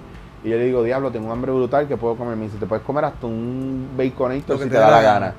Y yo le digo, pero yo tenía la presión alta, ustedes me pusieron para estabilizarme. eh, ¿Qué fue lo que pasó? Y me dice, no, tú estás, todos tus signos vitales están bien, todo está bien, tú estás bien, Sin ninguna intervención quieras". médica, nada. Ya ellos me habían puesto un suero. me estabilizaron, vete. Me voy, me, porque mi amiga, mi amiga me viene a buscar y al otro día yo, yo estoy en la casa, eh, estuve todo el día durmiendo. Al tercer día yo salgo a buscar unas cosas, me llevo la guagua de ella, viro y me dice, mira, me llamó un señor Con preguntando que do- cómo tú estabas, que si estabas bien. Y yo digo, pero qué señor, no, alguien del hospital. Pero ¿quién del hospital? Es que era, tenía como acento peruano o ecuatoriano. Carajo. Yo le dije, guardaste su número y me dice, ay, yo creo que lo tengo por ahí. Nunca me, con- me dio el número, nunca hablé con el tipo, nunca supe del tipo. Vete para el carajo. Y que dentro de ti, voy- digo, voy contigo ahora, pero dentro de ti, ¿qué tú sentiste que era, o sea, ese, ese, ese escenario en el que te viste? ¿Tú sientes que tenía algún propósito detrás? O sea, a donde voy, porque no quiero ser misterioso con esto, a donde voy es ese, esa, mm, ¿cómo se llama? Ese eh, atajamiento que, que te hizo eh, eh, este ser, ¿verdad? ¿Tú sientes que el propósito de aquello que tuviste era llamándote para que fueras allá? O sea, eh, eh, era como, como... No, pienso que, que fue una oportunidad para yo bajarle dos a, a, a, lo- a los absolutismos. Ya. A que nosotros estamos viviendo lo que estamos viviendo y no podemos pensar que esto es lo único que hay. ¿Qué, eh, eh, Que en tiempo y espacio que... ¿Te cambió que- la vida entonces? No, a mí eso, cabrón, yo, ah, yo he pasado por, yo he pasado tres, tres situaciones de esa índole. Y ya yo sé que cuando a mí me da un subidón de presión, que se me van los ojos para atrás, es que está viendo, está viendo algo a nivel galáctico, Sí, universal. eh, eh, sí. energético. Energético, yo creo en que la más, sí, zona sí. eh, me pasó hace poco que de repente domingo hace como un mes atrás me subió la presión bien cabrón y después est- estaba chequeando obviamente los charts planetarios y eso para estar pendiente a qué estaba pasando a nivel planetario energético y todo eso y pues era están habiendo muchos cambios ahora o sea eh, hay cambios de conciencia que el cuerpo va a sentir porque volvemos a lo mismo somos espíritus viviendo la viviendo la, la experiencia del cuerpo y estos cambios energéticos, ¿verdad? De la realidad que nosotros vemos o creamos versus la realidad eh, cósmica o divina o lo que sea, pues está habiendo un cambio de conciencia, va a haber mucho caos, va a haber mucha guerra, va a haber mucho conflicto y nosotros tenemos que empezar a tunearnos con, con la vibración alta porque el miedo provoca vibraciones Sí, sí, bajas. ajá. El COVID ha sido una fuente de miedo, cabrón, y ha separado a la gente, los ismos, totalmente. los feminicidios. Son maneras de que yo no estoy diciendo que no ocurren, yo estoy diciendo que lo que provoca eso es miedo y peor que el miedo es lo que la gente hace por miedo. Por miedo te critican, por miedo te bulean, por miedo te Por miedo rechazan. matan, por miedo hacen lo que sea. El sí, COVID sí. se ha vuelto el, el nuevo SIDA, donde ahora si tú no te vacunaste yo te voy a echar a un lado. Yo quiero Yo que... estaba hoy hablando con un compañero de trabajo de acá porque supuestamente no van a solicitar las pruebas y la, la única forma que tú tienes para, para evidenciar eso es el cartoncito que te dieron de vacunación y eso básicamente es nuevamente marcar a los judíos. Yo lo único que le ¿Por voy a Porque decir tú a- eres un paria, tú debes saber. Es que es, es la cacería de brujas, Sí, de la misma sí, sí. manera que ahora el problema, el machismo, el problema es el hombre, no es, no es la ideología patriarcal machista, es el hombre, el hombre es el problema. porque no, porque no hay mujeres machistas No, en el no, para mundo. nada, para nada. Entonces, lo- los pocos hombres buenos que hayan, pues no vale la pena, hay que reeducarlos. Entonces, estos tallercitos para hombres, para enseñarlos a ser hombres, eh, el problema que tienen es que el, el que es criminal, el que es asesino, no le importa un bicho Ah, eso. sí, eso es Entonces, así. usted, usted está quedando haciendo un papelón. Porque usted quiere coger los pocos hombres buenos que hay y usted quiere reeducarlos en qué. ¿En qué usted los quiere ¿En qué- reeducar? ¿Hacia dónde? Cuando hay mujeres ¿Hacia que dónde están educando llevar? a sus hijos y le están quitando las herramientas de ser hombres buenos porque les están metiendo miedo Mm. de que tienen que someterse a la mujer Mm. para que no hayan esos asesinatos, para que no hayan esas cosas. Mire, usted educa bien a un hombre y una mujer a respetarse y no hay forma, mi hermano, no hay forma, aunque déjame decirte, para los que entienden de psicología y de cómo funciona la mente, nosotros estamos a una, a una sola decisión o a, un, a una palabra mal dicha para que se nos active un botón de asesino en serie. Sí. Todo el mundo. Todo el mundo Todo el mundo. Sí. En, un, Sí. en un proceso donde está más arriba o más abajo del boiling Sí. point. Y para hablar de lo que es asumir responsabilidad, ahí, pues. usted, sí, a ver, no, no, tranquilo. Te, te están esperando hace rato. No, pero espera, espera, ya, Pero, pero vamos, acabo y vamos- por ahí, no, no le tumbe la línea de pensamiento. No, no, no. Tranquilo, tranquilo, que me gusta escuchar al hombre. Dale, dale. Mira, pues a lo que voy es que nosotros somos tan responsables del asesino como el asesino de matar. Y a veces la gente no entiende eso. ¿Por qué? Porque nosotros, por eso yo le digo a la gente que mire para adentro si de verdad usted es una persona tóxica que envenena a los demás o, usted es una persona de luz que ayuda a los demás a brillar, que ayuda a los demás a encontrar su luz. ¿Usted es de los que dice buenos días o es de los que dice, ah, este pendejo Sí, sí, no sí, me dijo buenos días? Esas cosas hacen la diferencia. Tú sabes, la, la- antes de yo ponerme una soga en el cuello, las veces que yo lo pude haber tratado, siempre hubo alguien que me dijo algo que era lo que yo necesitaba escuchar para no para pensarlo. de ese momento. Claro, pero las veces, muchas veces que lo pensé, alguien me empujó con un comentario o simplemente presentándome lo, lo que yo no quería ver, que yo sentía que era mi realidad. Y que tú, y cuánta gente no hay que piensa que el mundo es eso y no van a tener más nada. Eso es lo que yo te decía ahorita de la resistencia de mucha gente eh, en, que, en que tiene una percepción bien, bien Claro. unidimensional. Y es esto, y, y si acaso es lo que tocó, y si no, eh, hay, hay tanto más allá.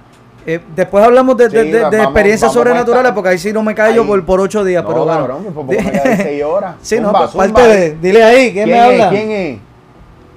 Eh, yo me llamo Adriel. Adriel, que es la que me, sue- me suena otra persona. No, no, no, Adriel, Adriel. Zumba, Adriel, que es la que Eh, hay. De- A coño, nada, todo bien, desde Arecibo sin luz aquí, que se acaba de ir la luz, tú sabes Ah, cómo es. la- diablo. Pero nada, aquí viéndolos a ustedes ahí hablar y a Chicho, tú sabes. El caballo, eso no, no Pues- se le puede interrumpir, eso es sabiduría, ya, papi. No, Su- no, suda no, sabiduría. cuando el hombre, cuando el hombre habla, uno escucha. Así Así, es. es. que, Qué bello. En este caso, yo me callo y te escucho a ti, Adriel. Meta la meta la mano. y eso, ¿verdad? No, no va a ser la pregunta todavía, pero eso es algo bien importante, ¿verdad? Que Chicho habla mucho sobre sus videos, que el improv, este, ¿verdad? Yo no soy del arte ni nada por el estilo, pero me gusta escuchar las cosas. Eh, él habla mucho sobre que el improv tienes que aprender a uno a escuchar, porque uno no puede robar el spotlight ni nada por el estilo, uno tiene que estar atento a todo lo que está pasando alrededor de uno y, ¿verdad? Y coger todo lo que uno pueda y aplicarlo a lo que uno quiera. Pero nada, a la pregunta que yo iba es que, ¿verdad? Yo no soy super fan de Eric.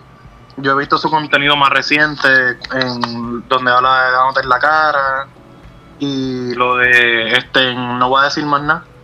Y nada, pues me puse a ver mucho del contenido viejo de él también para comparar cómo era ese cambio. Y se ve un cambio abismal. En, en la manera en que él tomaba la- las preguntas y hacía las preguntas. Ahora es bien filósofo en muchas de las en muchas cosas y también habla mucho de las terapias gestálticas, que es lo que está tomando, los cursos que está tomando. Y mi pregunta era que además de esa, esos cursos que estás tomando, ¿verdad? ¿Qué otras cosas te han hecho no virar del todo el guía para hacer un viraje en U, pero así alinearte un poco a donde tú quieres ir ahora mismo? Yo te voy a confesar que yo no sé para dónde voy.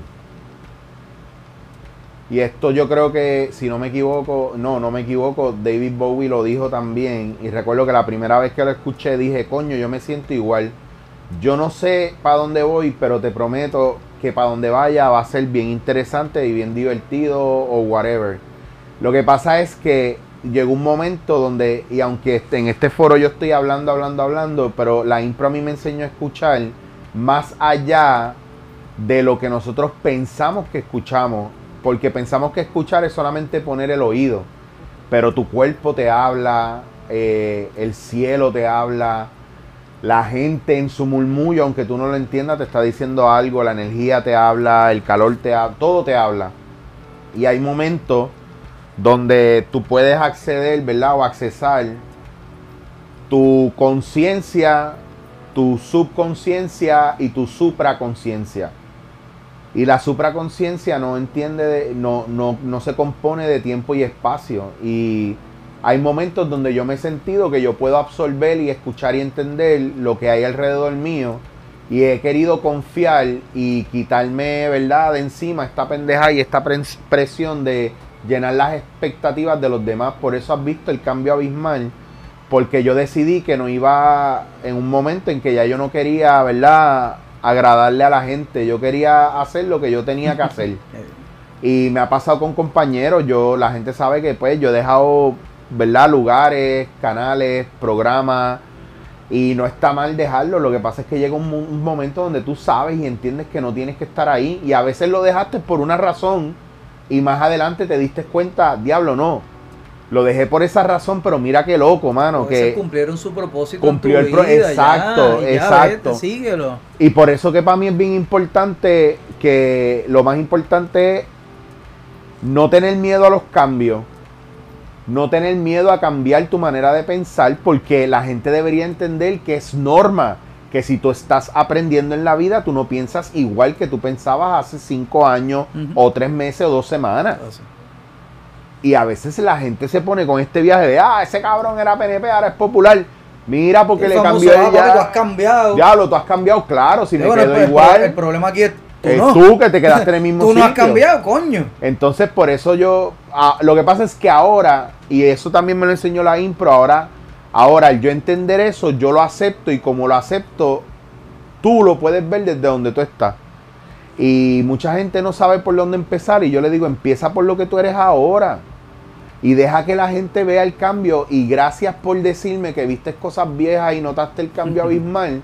Porque desde el principio, mano, desde el principio, eh, yo siempre lo hice con esa razón. Yo quería que la gente se atreviera a arrancar sus cosas y a, y a comenzar lo suyo, viendo la mierda que yo hice antes o lo que yo podía hacer en ese momento y quién era yo en ese momento. Pero mi biografía no va a definir lo que yo soy hoy. Porque tampoco va a poder definir lo que voy a hacer mañana. Así es.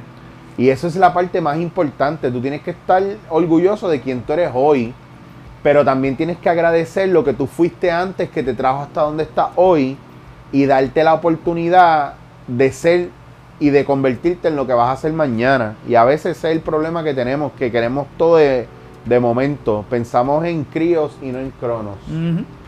Y esa es la... Yo nos digo, yo me fui en un viaje, cabrón, mala mía. Eh, Y eh, no es está gozando. No, Adrián, tú estás gozando agresivo, oye. ¿sí o no? Per- per- Yo estoy, olvida, ya a mí se me olvidó que yo no tenía luz, que estoy sudando. Sorry. A mí se me olvidó. Contéstale ahí, Adrián. Esto no es más que pregunta. Aprovecha que lo tienes ahí y habla con él. Lo que tú quieras. Nada, ¿verdad? Este, otra cosa que te iba a preguntar, eh, también hablan mucho sobre la experiencia que ha sido el bajar de peso y todo eso, ¿verdad? No, no Ya estoy aquí para 90 libras. montarte con nada de eso, ni, No, no, ni nada. tranqui. Yo soy un gordito feliz, yo vivo con mis chichitos ra- eh, raritos, pero tú sabes cómo es. Yeah. Eh, ¿Piensas que esa mentalidad que tenías antes sobre la comida y todas esas cosas, sé que ha cambiado, ¿verdad? Porque para uno bajar de peso, pues esa mentalidad cambia por completo, pero ¿crees que eso también te hizo cambiar eh, tu mentalidad ante otras cosas, A mí, lo que me, a mí lo que me hizo cambiar mi mentalidad con relación a todo eso fue entender, yo me sigo comiendo las mismas cosas que me comía antes, yo no me estoy reprimiendo nada realmente. Eh, lo que pasa es que ahora entiendo mi relación con la comida. Eh, la comida sigue siendo gasolina para el cuerpo. Eh, el viaje es que ahora cuando yo como no le mando la energía de culpa, no le mando la, la energía del estrés, no le mando la energía de esto me va a caer mal, no le mando la energía de, De no debería. de no debería, de castigo, de culpa, de oh Dios, por favor, perdóname porque como un cheesecake en me. Bueno, No. con la boca llena. Oh, Dios, Oh, perdóname. no. Pero también me dice a mí lo que yo estoy comiendo y cómo estoy comiendo, si estoy comiendo emocionalmente o si estoy comiendo para satisfacer el cuerpo de lo que necesita. Ahí es que eso es la gran diferencia de mi manera de comer ahora y eso se lo debo mil veces a, a la doctora María Elena Reyes de Renova, que me ha ayudado con eso, que me puso en, en track para algo que yo sabía pero que no estaba ejecutando. Y ya yo llevo 100 libras y no te voy a negar que he subido 5, he bajado 5, he subido 5, he bajado 5. Pero ahora estoy en otra etapa para ver si puedo bajar las otras 25. No, que voy a bajar las otras Sí, 25 exacto, que quiero. eh. Pero es eso. Ajá. Y el problema es que mucha gente también se frustra, hermano, porque eso es un proceso que va poco a poco, ¿sabes? Tú Claro. no puedes esperar en dos, me- en dos meses bajar 50 libras. No estoy diciendo que no se puede. No, exacto, pero, pero se puede, pero es saludable. Exacto. Exacto. Y el engordar también es progresivo. Claro. O sea, tú te miras ahora, hace También, 10, exacto. 20 años atrás, tú has cogido, has cogido, o sea, es Claro. igual que no vas a pretender lo que has cogido en 15 años, bajarlo en dos meses. Y bien importante, tú me puedes preguntar a mí cuál fue la dieta que yo hice y yo te voy a decir a ti la dieta que yo hice, pero te voy a decir, seguido de eso, tienes que tener un doctor, una doctora especialista en eso, ayudarte. Tienes que tener un fisiatra, tienes que tener un quiropráctico, tienes que tener un psicólogo o un coach eh, o un gurú, lo que tú quieras, porque todo tiene que ver. Todo tiene que ver. Es algo más No es- holístico. eh, sí, porque es que es general, porque las, en la somatización del cuerpo, las inseguridades, los miedos se convierten en tumores, grasa, eh, enfermedades, tú sabes. Y, y uno de los character traits, ¿verdad? Emocionales de la gente que es obesa es que son emocionalmente vulnerables.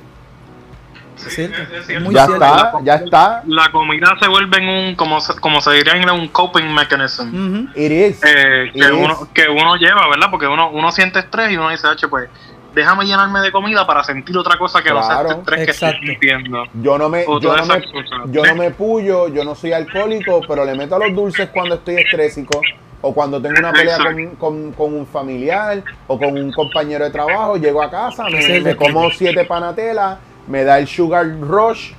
Es más, te voy a hacer un cuento ahora rápido para que, para que, ¿ves? Para que la tengas ahí, para que tú también Seguro, ya Adriel salió ganando, le está gozando allí. Mira, cuando te voy a explicar mi proceso de, y perdóname si te cargo mucho, quiero que entiendas que lo que es tuyo es tuyo, lo que es mío es mío y bajo ninguna circunstancia a ti o a las personas aquí en conciencia y las personas que están viendo, quiero pasar mi frustración, mi tristeza o ese momento tan difícil. Al contrario, quiero contarlo de tal manera que donde yo lo cuente, esa energía se queme y usted no se lleve, ¿verdad? Lo que fue ese momento. Es una enseñanza en mejor, el mejor de los casos. Pero energéticamente a veces se nos pegan esas cosas porque somos seres empáticos, pero en conciencia, ¿verdad? Trato de hacer lo mío para que no, no se vaya lo que, se, lo que no se tiene que ir. Cuando, recuerdo como si fuera hoy que cuando yo me traté de quitar la vida, el mes antes yo empecé a prepararlo porque yo me levantaba por la mañana, yo vivía en Nueva York, estaba en un apartamento de cuatro cuartos y yo vivía en Nueva York y yo a veces, si yo tenía 5 o 10 pesos, me iba a un grocery store a las 12 de la medianoche, que están abiertas 24 horas, y me compraba los honey buns, que a veces los tenían los grandes, los Sí, sí, Texas los- honey los, esto, ajá. Nasty, eh, los tenían a 3 por un peso, 2 por un peso, tú sabes, y de repente yo compraba 5 o 6 pesos en eso y lo escondía en un armario que yo tenía en la entrada del apartamento. Ah. Entonces, para ese entonces yo solamente tenía, vivíamos mi, la que era mi esposa y yo, y yo tenía un roommate. Pues yo me iba y pues a las 3, 4 de la mañana, usualmente a las 4 y 12 de la mañana me levantaba todos los, todos los días a ir al baño, me daba y me metía al cuarto que estaba vacío a llorar, después iba, me metía en el closet, sacaba 3, 4 honeybones, me los comía, metía el- lo- los wrappers en el mismo bulto que tenía en el armario guardado y así estuve casi un mes completo donde me odiaba, donde pensaba que no iba a salir de eso y en uno de esos caminos al grocery store vi una soga en el piso, en la basura donde llenaban de basura la calle para que se la llevaran al otro día y dije, me voy a matar. ¡Wii! Literalmente me llevé la soga y estuve viendo un par de videos en YouTube de cómo hacer soga y nudos para hangman, lo que llaman el hangman's knot. Y yo decía, me voy a matar, me voy a matar, me voy a matar, me voy a matar, me voy a matar, me voy a matar, me voy a matar, hasta que un día me levantó a las mismas 4 de la mañana, pero ese día no me levantaron las ganas de ir al baño, me levantó el silencio, el silencio que había afuera, porque había una tormenta de nieve. Y cuando me asomo por la ventana y veo todo color sepia, te lo juro que lo primero que me vino a la cabeza fue, oye, es que... Y así yo cogí, salí por la puerta, fui al baño, me metí al cuarto, me eché a llorar, busqué los honey buns, con los honey me traje la soga, me encerré en el cuarto que estaba vacío, que daba una de las ventanas al fire escape. So, yo pongo el seguro a la puerta, me quito la camisa, me quito lo- las chanclas, tengo unos long john, abro el fire escape con Frío, mucho cabrón, cuidado Había una tormenta, ajá. pero yo no sentía frío. Yo me salí afuera, todo estaba lleno de nieve, el metal del fire escape estaba lleno de nieve y yo recuerdo que yo ponía el pie, la nieve se derretía y yo no sentía frío, no, no se me entumecieron los dedos, yo estaba bien caliente. Yo sentía cuando la nieve caía y se hacía Y se- y se- agua y yo sentía agua caliente bajando. Sí, cuando ya Y- botó, o sea, se descongeló, botó su temperatura, cogió la tuya y ya ahora viene y, ya- y ahora es calientita. Y yo me acuerdo que subía el, yo vivía en un segundo piso, subo al tercer piso por el fire escape, amarro la soga, la dejo caer, bajo, miro, digo, son las 4 y 45 de la mañana, a las 5 y cuarto, 5 y 20 me van a encontrar aquí cuando vayan a limpiar la calle. De ahí llamarán a mi esposa, le tocarán la puerta a las 6 y media, 7, me estarán chequeando, pues vamos a hacerlo ahora. Ahora es que me paro en la barandilla, me pongo la soga y yo siento que por el lonjón me jalan. Me caigo en el, otra vez en, en la esquina de la ventana. Así mismo caigo para adentro. me doy el cantazo de la vida, pero de que hasta sangre yo creo que boté. Me levanto, no hay nadie en el cuarto donde caí, donde estaba. Voy a la puerta, porque yo digo, eso fue mi esposa o fue Gabo que estaba ahí, que era mi roommate. Eh, Gabo, te quiero mucho si estás viendo. Y cuando voy a abrir la puerta, la puerta está cerrada. El seguro todavía está puesto. Salí otra vez por el fire escape. Me dio un frío hijo de puta. Subí, solté la soga. miré para el cuarto de Gabo por la ventana porque la- el otro lado del fire escape daba para el cuarto de Gabo. No había nada, ni luz prendía ni nada. Me metí rápido, cerré y me fui a dar un baño de agua caliente y empecé a llorar y me prometí que jamás en la vida lo iba a volver a tratar. Y no pasó una semana, mi relación iba, mi, mi relación estaba bien, bien jodida. Llevaba tres años ya y estaba bien jodida. Y no pasó una semana y yo estaba comprando pasaje para Barcelona porque empecé a hacer lo que yo quería hacer. Y no esperé por nadie. Y eso es lo que ha pasado con mi vida desde entonces. Yo, el artista y el ser humano están en un no proceso de, de- ¿ah? No has parado No, yo no he parado. Y yo he tenido momentos difíciles y depresiones y a todos nos da, pero es que tenemos que tener paciencia normal, con sí, nosotros. sí, Y hay que reconocerlo, o sea, vas a tener las altas, o sea, a- a- van a haber ciclos, Sí. tienes, tienes que, tú no, no puedes ir por la vida pretendiendo que todo es Instagram y todo es bello y todo. Claro, Tienes que, claro, y no, y no, es mentira, todo lo- es men- tú no, yo no hablo si no tengo que hablar, yo no posteo si no tengo que postear, si no posteo si no quiero postear, no hago podcast si no quiero hacer podcast. Ah, que te bajan los números, que se jodan se los joda. números. Porque si yo quiero ser libre yo y yo profeso libertad y libre albedrío, pues yo tengo que ejecutarlo. Adrielo, mala mía, Adriel, Ah, si ah, me ah, fui. Adriel, ¿estás, vivo? Cabrón, tranquilo, estoy mía. aquí escuchando. Mala mía, que yo me voy en unos viajes, papi, y todavía no me he metido nada. Ah, Ajá, todavía, lo, lo importante es que todavía. Adriel, este break no te lo da todo el mundo. No, no, de verdad. Espera, espérate. Ponlo, ponlo ponlo otra Ponlo, vez. ponlo. Está brutal. Está más No, ponchado que el carajo, está este, más ponchado que el carajo. Adriel, gracias un millón por el apoyo, brother. Espero que te haya gustado la interacción acá con, con Chicho. Gra- gracias, Adriel. Gracias un millón, hermano. Gracias a ti. Gracias Ah, a ti. qué y- ahora sí. Y perdón que hayas tenido que revivir esa parte de tu historia, ¿verdad? No, O de mira. tu vida. Yo sé que a ti no te, yo No. sé que a ti no te molesta, ¿verdad? Pero Siempre a que veces, se- a Siempre que veces sea para mano, edificar, siempre que sea para edificar y para crecer, no me molesta enseñar las cicatrices.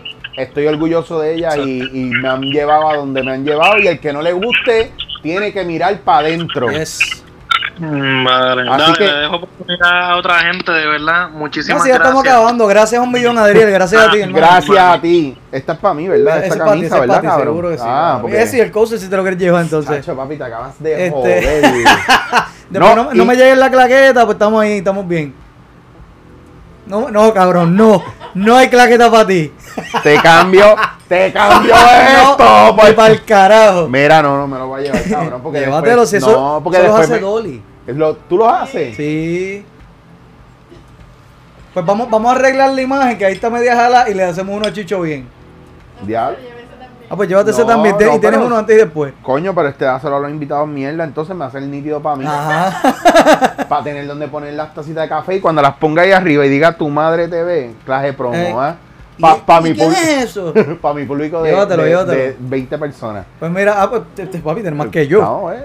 Mira, este, yo no, yo, ese es uno de los temas que yo quería tocar, igual de cuando deambulaste en Nueva York, pero en verdad la conversación de los otros eh, ha estado tan cool que no, no quiero entrar ahí. En verdad, y, y cool que lo contaste. Yo- Y como tú dices, coño, llevarse una enseñanza me tripea mucho el hecho, no solamente de que sentiste que te hablaron y caíste para adentro, me, me, me da mucha curiosidad lo que tú dices. Tú no sentías afuera el frío, bla, bla, bla, lo que, lo que fuera. Desde que entraste nuevamente, el dolor que sentiste es un reminder de que, cabrón, estás vivo. A lo mejor no lo quieres estar. Mira, está- o sea, es un reminder. tú quieres que para que te... Y sé que después, ¿verdad? No quiero entrar en eso, pero sé que después lo de, lo de tu tío fue similar, así que... Sí, es que todo está, todo está conectado. Todo está conectado. Eh, yo estoy trabajando una cosa bien, bien cabrona ahora en lo de Yestal, que me que amo y me encanta y asumir responsabilidad por todo en mi vida. Por todo, hasta por, por las enfermedades que tengo. Decir, yo escogí mi osteoartritis y yo escogí mi fibromialgia. Me pone en una situación donde cuando lo entienda bien, no es que se va a desaparecer, pero el protagonismo que tienen estas dos te, tienen una, enferme- te ponen estas una dos- posición de autoridad sobre ellas. Exacto. Porque you- you're owning them. Exactamente. Ustedes no me joden a mí. Yo las escojo a ustedes y yo soy dueño de lo que me va a pasar a mí. Te ponen una posición de autoridad. Pero para eso hay que hacer mucho trabajo. Y parte de poder hacer ese trabajo, lo más importante, si usted quiere hacer trabajo personal, lo más importante es escuche, acepte, internalice, no se resista y déjese guiar. Déjese llevar. Y ya en su momento ejecutará que paciencia. sí. Bueno, yo creo que tenemos la última llamada de la noche. Tú no, no sé si lo sabes, pero llevamos una hora y media. Te lo juro. ahora eso y yo Sí, te lo juro. que empezamos hace 15 Sí, yo minutos. también. Dímelo, ¿quién me habla? Dile ahí. sorprendería si no ha muerto gente en el camino. ¿Quién me habla? Dile ahí. Saludos, soy Pocho. ¡Pocho! Hola, Eric, hola. Dímelo, saludos, abrazo a Argentina. Saludos, saludos a todos. Dímelo, Che, Pocho. te- el, te- micrófono es tuyo. una pre- Tenía una pregunta ahí para Eric que era que mm, a lo largo del tiempo, el tiempo que llevo acá en Puerto Rico, me di cuenta de que em, el humor va utilizando cada vez, mm, cada vez más malas palabras. Y entonces la pregunta es, en la actualidad, ¿se puede hacer humor sin recurrir a ese recurso? Pocho, se puede. Lo que pasa es que la gente no tiene el valor, pero sobre todo no tiene la educación para hacerlo. Y no entienden lo importante que es que nos eduquemos en este medio. Yo le doy gracias al universo por la pandemia porque me, me detuvo muchas cosas y me dio la oportunidad de, de revisitar qué tipo de artista yo quería ser. Yo no sé qué va a pasar de aquí a 10 años, 15, 20, pero sí te puedo asegurar que he tenido año y medio para pensar qué tipo de comedia yo quisiera hacer de aquí en adelante, qué tipo de trabajo yo quiero hacer de aquí en adelante. Eh, por ejemplo, ¿verdad? Y a lo mejor yo estoy siendo clichoso contigo ahora, sabiendo que eres argentino, que soy muy fanático del rock argentino Yes. y de la comedia argentina, que estaba viendo reruns de, de Capuzoto, que te iba a decir Pocho. y, un montón, y un montón de cosas más que vengo, que gracias a Ceru Girán entendí lo que era eh, mi, uno de mis propósitos. Yo nací para mirar eh, lo que pocos quieren ver y ese tipo de cosas. Oye, Cero Girán, tú te fuiste, de te, te fuiste profundo, lejos. Charlie, la bestia. Yes. Eh, y qué te puedo decir, que sí se puede hacer comedia, lo que pasa también es que debemos entender que al igual que el cine español o el cine argentino, que tuvo sus momentos de oscuridad, el cine puertorriqueño todavía está en una, en una penumbra, ¿verdad?, de idiotez. Hasta que los seres humanos no entiendan que el arte va de la mano con cómo está el intelecto, la cultura, la mente y el corazón de ese país, nosotros no vamos a evolucionar porque, porque mira cómo están nuestras escuelas cerrando, mira cómo están nuestros jóvenes buscando trabajar por encima de educarse, donde nuestra educación está obsoleta, donde no hay maneras de inyectarle intelecto a la gente y donde la gente cree que se lo sabe todo sin saber nada, pues obviamente el chiste fácil siempre va a ganar. Pro- programas como a lo mejor como el tuyo, como el mío, no van a ser los más populares porque son los más que apelan a la conciencia y al intelecto. Entonces yo pienso que se puede hacer, pero pues mientras el público también escoja lo mierda, Eh, eh, para mí esa es la medida del éxito. La medida del éxito, tú puedes hacer algo espectacular. claro. Pero, eh, digo, la medida del éxito en general, o sea, es la aceptación que te dé la masa. Tu, tu y, y- y- y va Pocho, de la mano con lo que pregunta- estás diciendo. Tu pregunta está brutal, mano, porque es para un tema de 7 Sí, horas. sí, sí, sí. Y cuidado si de otra, otra, otra... ¿Te apuntas para venir otra vez algún día? Vengo dos y tres veces que tú quieras, ya sé dónde, si lo haces más temprano que me pueda beber un café con Iche. Ah, pues- pues dale. no, pero, Pero hay que Pocho- llegar a mediodía y, y Pocho, no- siete horas. No, sí, bien cabrón. No sé si te contesté la pregunta o si otra vez me fui en un viaje, pero, pero en principio No, no, súper Sí. bien, súper bien. La verdad que súper bien. te lo agradezco un millón y por favor, paciencia y fe con los artistas de este país, por favor. Por favor, por, Por favor. favor. Sí, seguro, seguro, seguro. Pocho, gracias un millón, hermano. Hace tiempo no te, no te veo por ahí. Gracias por siempre estar pendiente, papá. Dale, dale, un saludo a todos ahí. Igual, papito, un abrazo. Pocho, creador de contenido de Argentino, viene aquí. Capo, cabrón. Ese, búscalo en, en YouTube, Pocho Pocho, así mismo, Pocho Pocho. Pocho lo vas a Pocho. encontrar. Digo, Eric y todos ustedes, búsquenlo porque recomendado, excelente y excelente ser humano también. Pues, hermano, ya llevamos hora y media. Este, ahora que me menciona a. a- que me, es que me, me- me llevaste lejos. Ahorita, cuando te preguntó eh, An- Andrés de, A- de Arecibo. Adriel. Adriel, Adriel de Arecibo, este, que te dice, mira, que cómo tú sabes hacia dónde va y realmente, y para cerrar realmente, porque ya nos vamos, pero ¿tú crees que alguien sabe para dónde va? Porque es que me lo acordaste, me dijiste, Charlie, yo me acordé de Fito. Y que, que Fito dice, no, yo estoy claro, yo no sé para dónde voy, pero yo no creo que tú lo sepas tampoco. Mira, yo te voy a decir una cosa. Antes yo decía que yo quería vivir mis días como si fueran mis últimos. y eso es lo más estúpido que usted puede decir. Viva sus días como si fueran los primeros. Que todo, que todo Es sea nuevo, todo que todo, que todo le, le, le pompee, que el aprendizaje, el crecimiento, el desarrollo, la gente. Un, un- un tipo me dijo una vez, ah, yo no oigo tu podcast porque tú llevas gente que yo no conozco. Y yo, ¿y qué mierda? Entonces, así como tú no quieres conocer a esa gente, nadie quiere saber quién puñeta ¿Quién tú carajo eres. tú eres? Entonces, eso es lo que tú le estás dando al mundo. Tú estás claro de la estupidez que tú acabas de decir. Ojo, yo le llamo estupidez y a lo mejor usted dice, coño, no seas tan duro con él. Y yo digo, no, no voy a, yo no quiero tener paciencia o, o pasarle la mano a la mediocridad. Si usted es un bruto, usted es un bruto. Y a veces hay que decirle a la gente Sí. esas cosas en la cara para que se despierten y hagan algo. Eso es dándote en la cara, Por- güey, literal, es- o sea, ¿cómo tú te sientes si alguien te dice, tú eres un morón?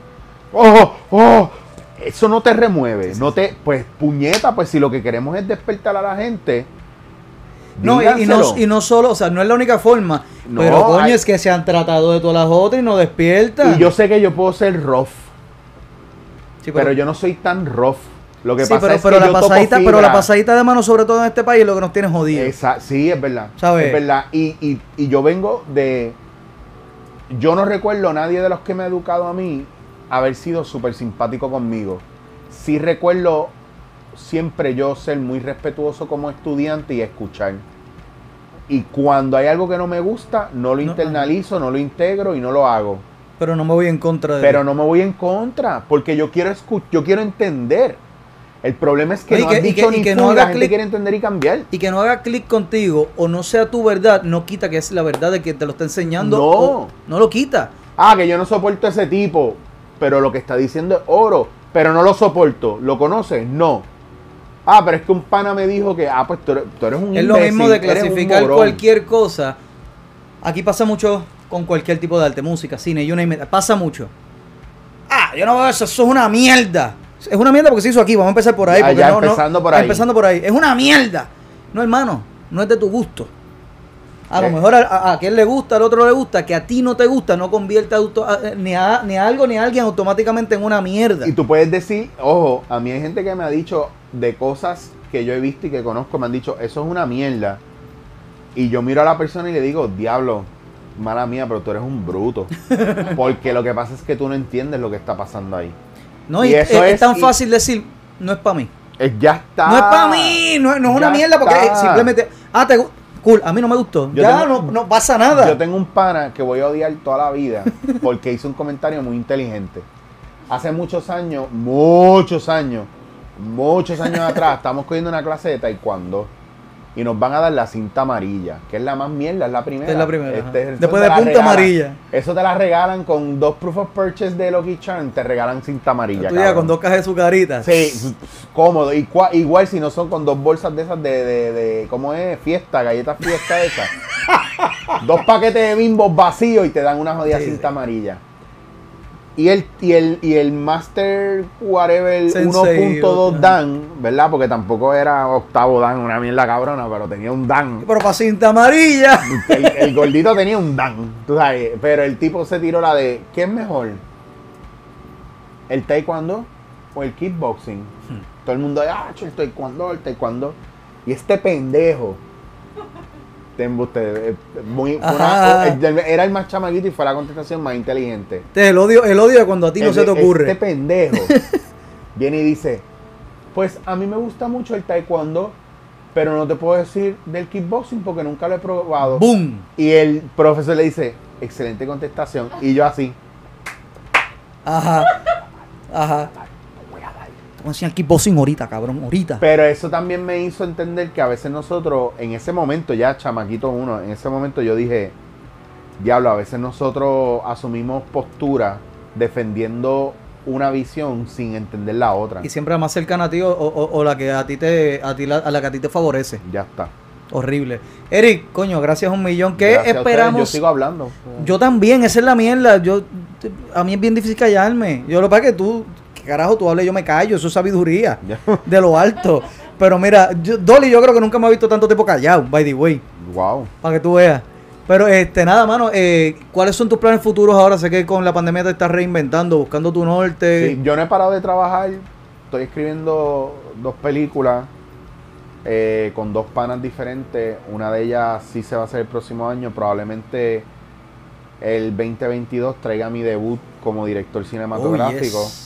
Eh, Ya, ya guionista, tú estuviste, ¿verdad? En El Hijo Perdido, tú escribiste sí, parte. pero es bien cabrón porque la gente, yo necesito que ustedes entiendan, yo soy demasiado honesto, ese es mi problema. Por eso yo no, no he llegado donde los embusteros llegan. Claro. Y yo siempre especifico porque una cosa es sentarse a escribir y otra cosa es vaciar las ideas que uno tiene en la cabeza, aunque las dé organizadas y casi escritas, pero yo no, nunca escribo en una computadora un guion. Hay alguien que es más duro en eso que yo y yo lo que hago es, ¡pum!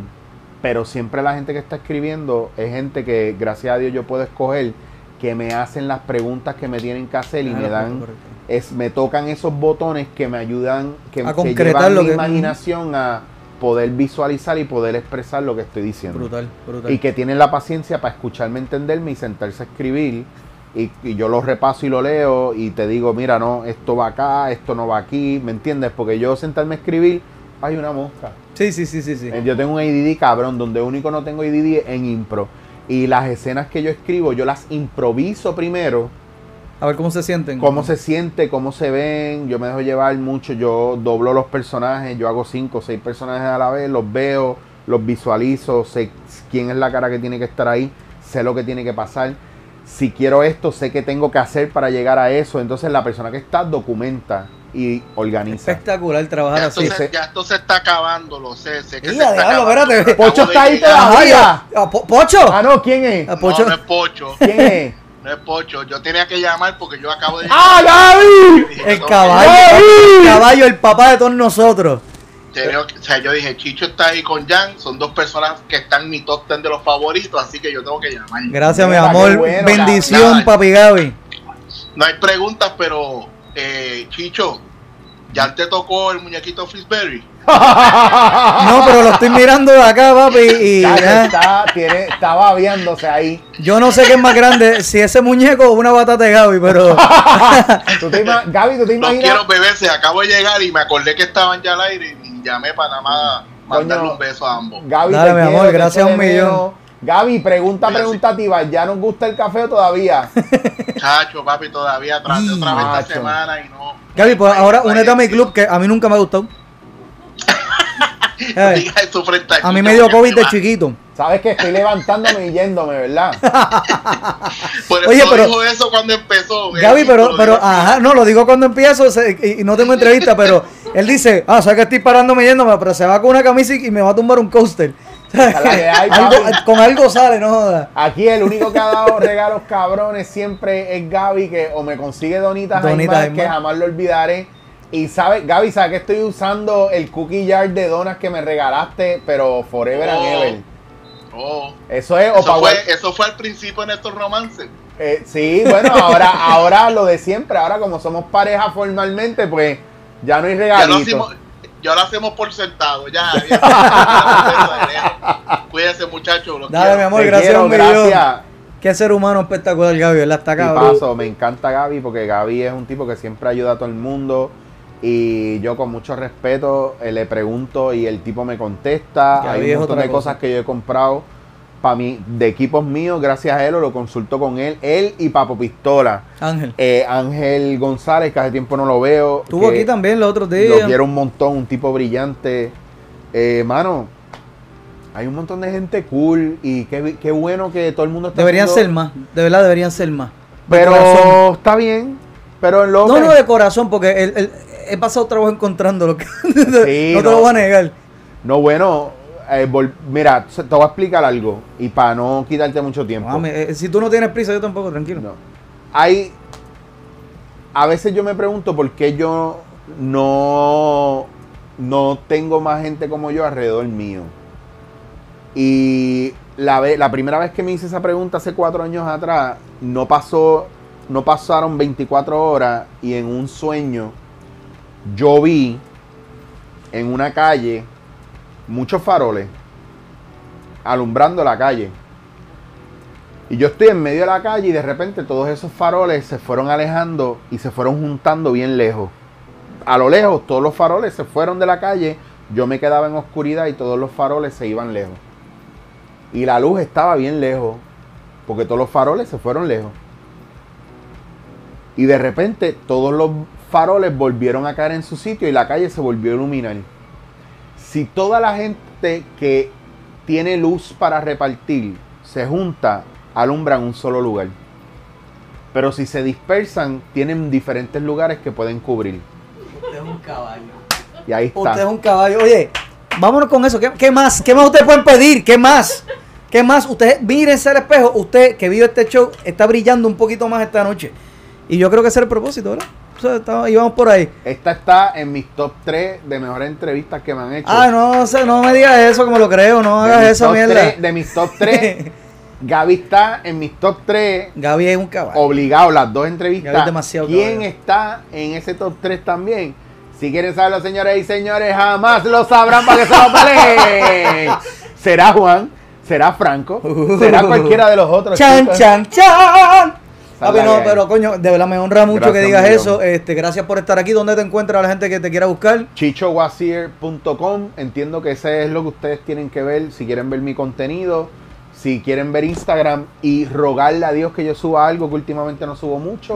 Reposteo con cojones, Chicho Wasier también. Si te quieren contratar eh, improterapia, al- algo que te quieran contratar en empresa Sale privada, caro lo con que sea. cojones, Es que, de eh, 2.500 pesos para arriba las bases, para que sepan. La gente tiene chavo. Si no, gente seria, Papi, si la gente gasta pa' dos mil precio. pesos en un Airbnb porque invitan 10 amigos, que hagan lo mismo. Ahora yo te aseguro a ti que el wow factor va. Tú coges un taller conmigo, así sea de 40 minutos, media hora, algo vas a descubrir. Que te guste o no te guste, eso es problema tuyo. Pero de que te voy a dar duro y vas a abrir los ojos, eso va. Así que vale la pena, usted paga por, por mierda, a, a granel. Así que eh, invierte en usted mismo. Eric, maestro, de verdad, gracias un millón por estar aquí, por haber aceptado la invitación. Corillo, nosotros como siempre nos encuentran en Tu Madre TV en todas las redes sociales, Tu Madre TV. Y recuerden que todos los jueves estamos aquí en Dile Ahí. Esta dinámica, usted puede llamar, hablar, hacerle sus preguntas directamente al entrevistado y los lunes, 7 de la noche, estamos en Hablando Miel, que estamos una hora dándole un tema y me gustaría que nada, compartir, este, saber su opinión, eh, intercambiar opiniones más que nada y hacer un ejercicio de tolerancia. Mucha gente me insulta, les va mal, pero ¿sabes qué? Eso es parte de, está bastante cool. Así que... By the way, eh, pendientes que vienen, eh, viene el tour de Tócame el muñequito de Pillsbury, viene por ahí. Uy. So Ve- va. eh, eh, hay premio, hay premio. Dale dedo al muñequito. ¿Hay premio qué te o no? lleva. bueno, depende cómo lo toque Ah. y cuánto lo toque, pero hay, hay- hay, hay- premio, hay premio. Hay premio en onzas calientes. Así que Corillo, nos vemos Sí, el próximo señor. jueves, 7 de la noche, en Dile ahí. Hello.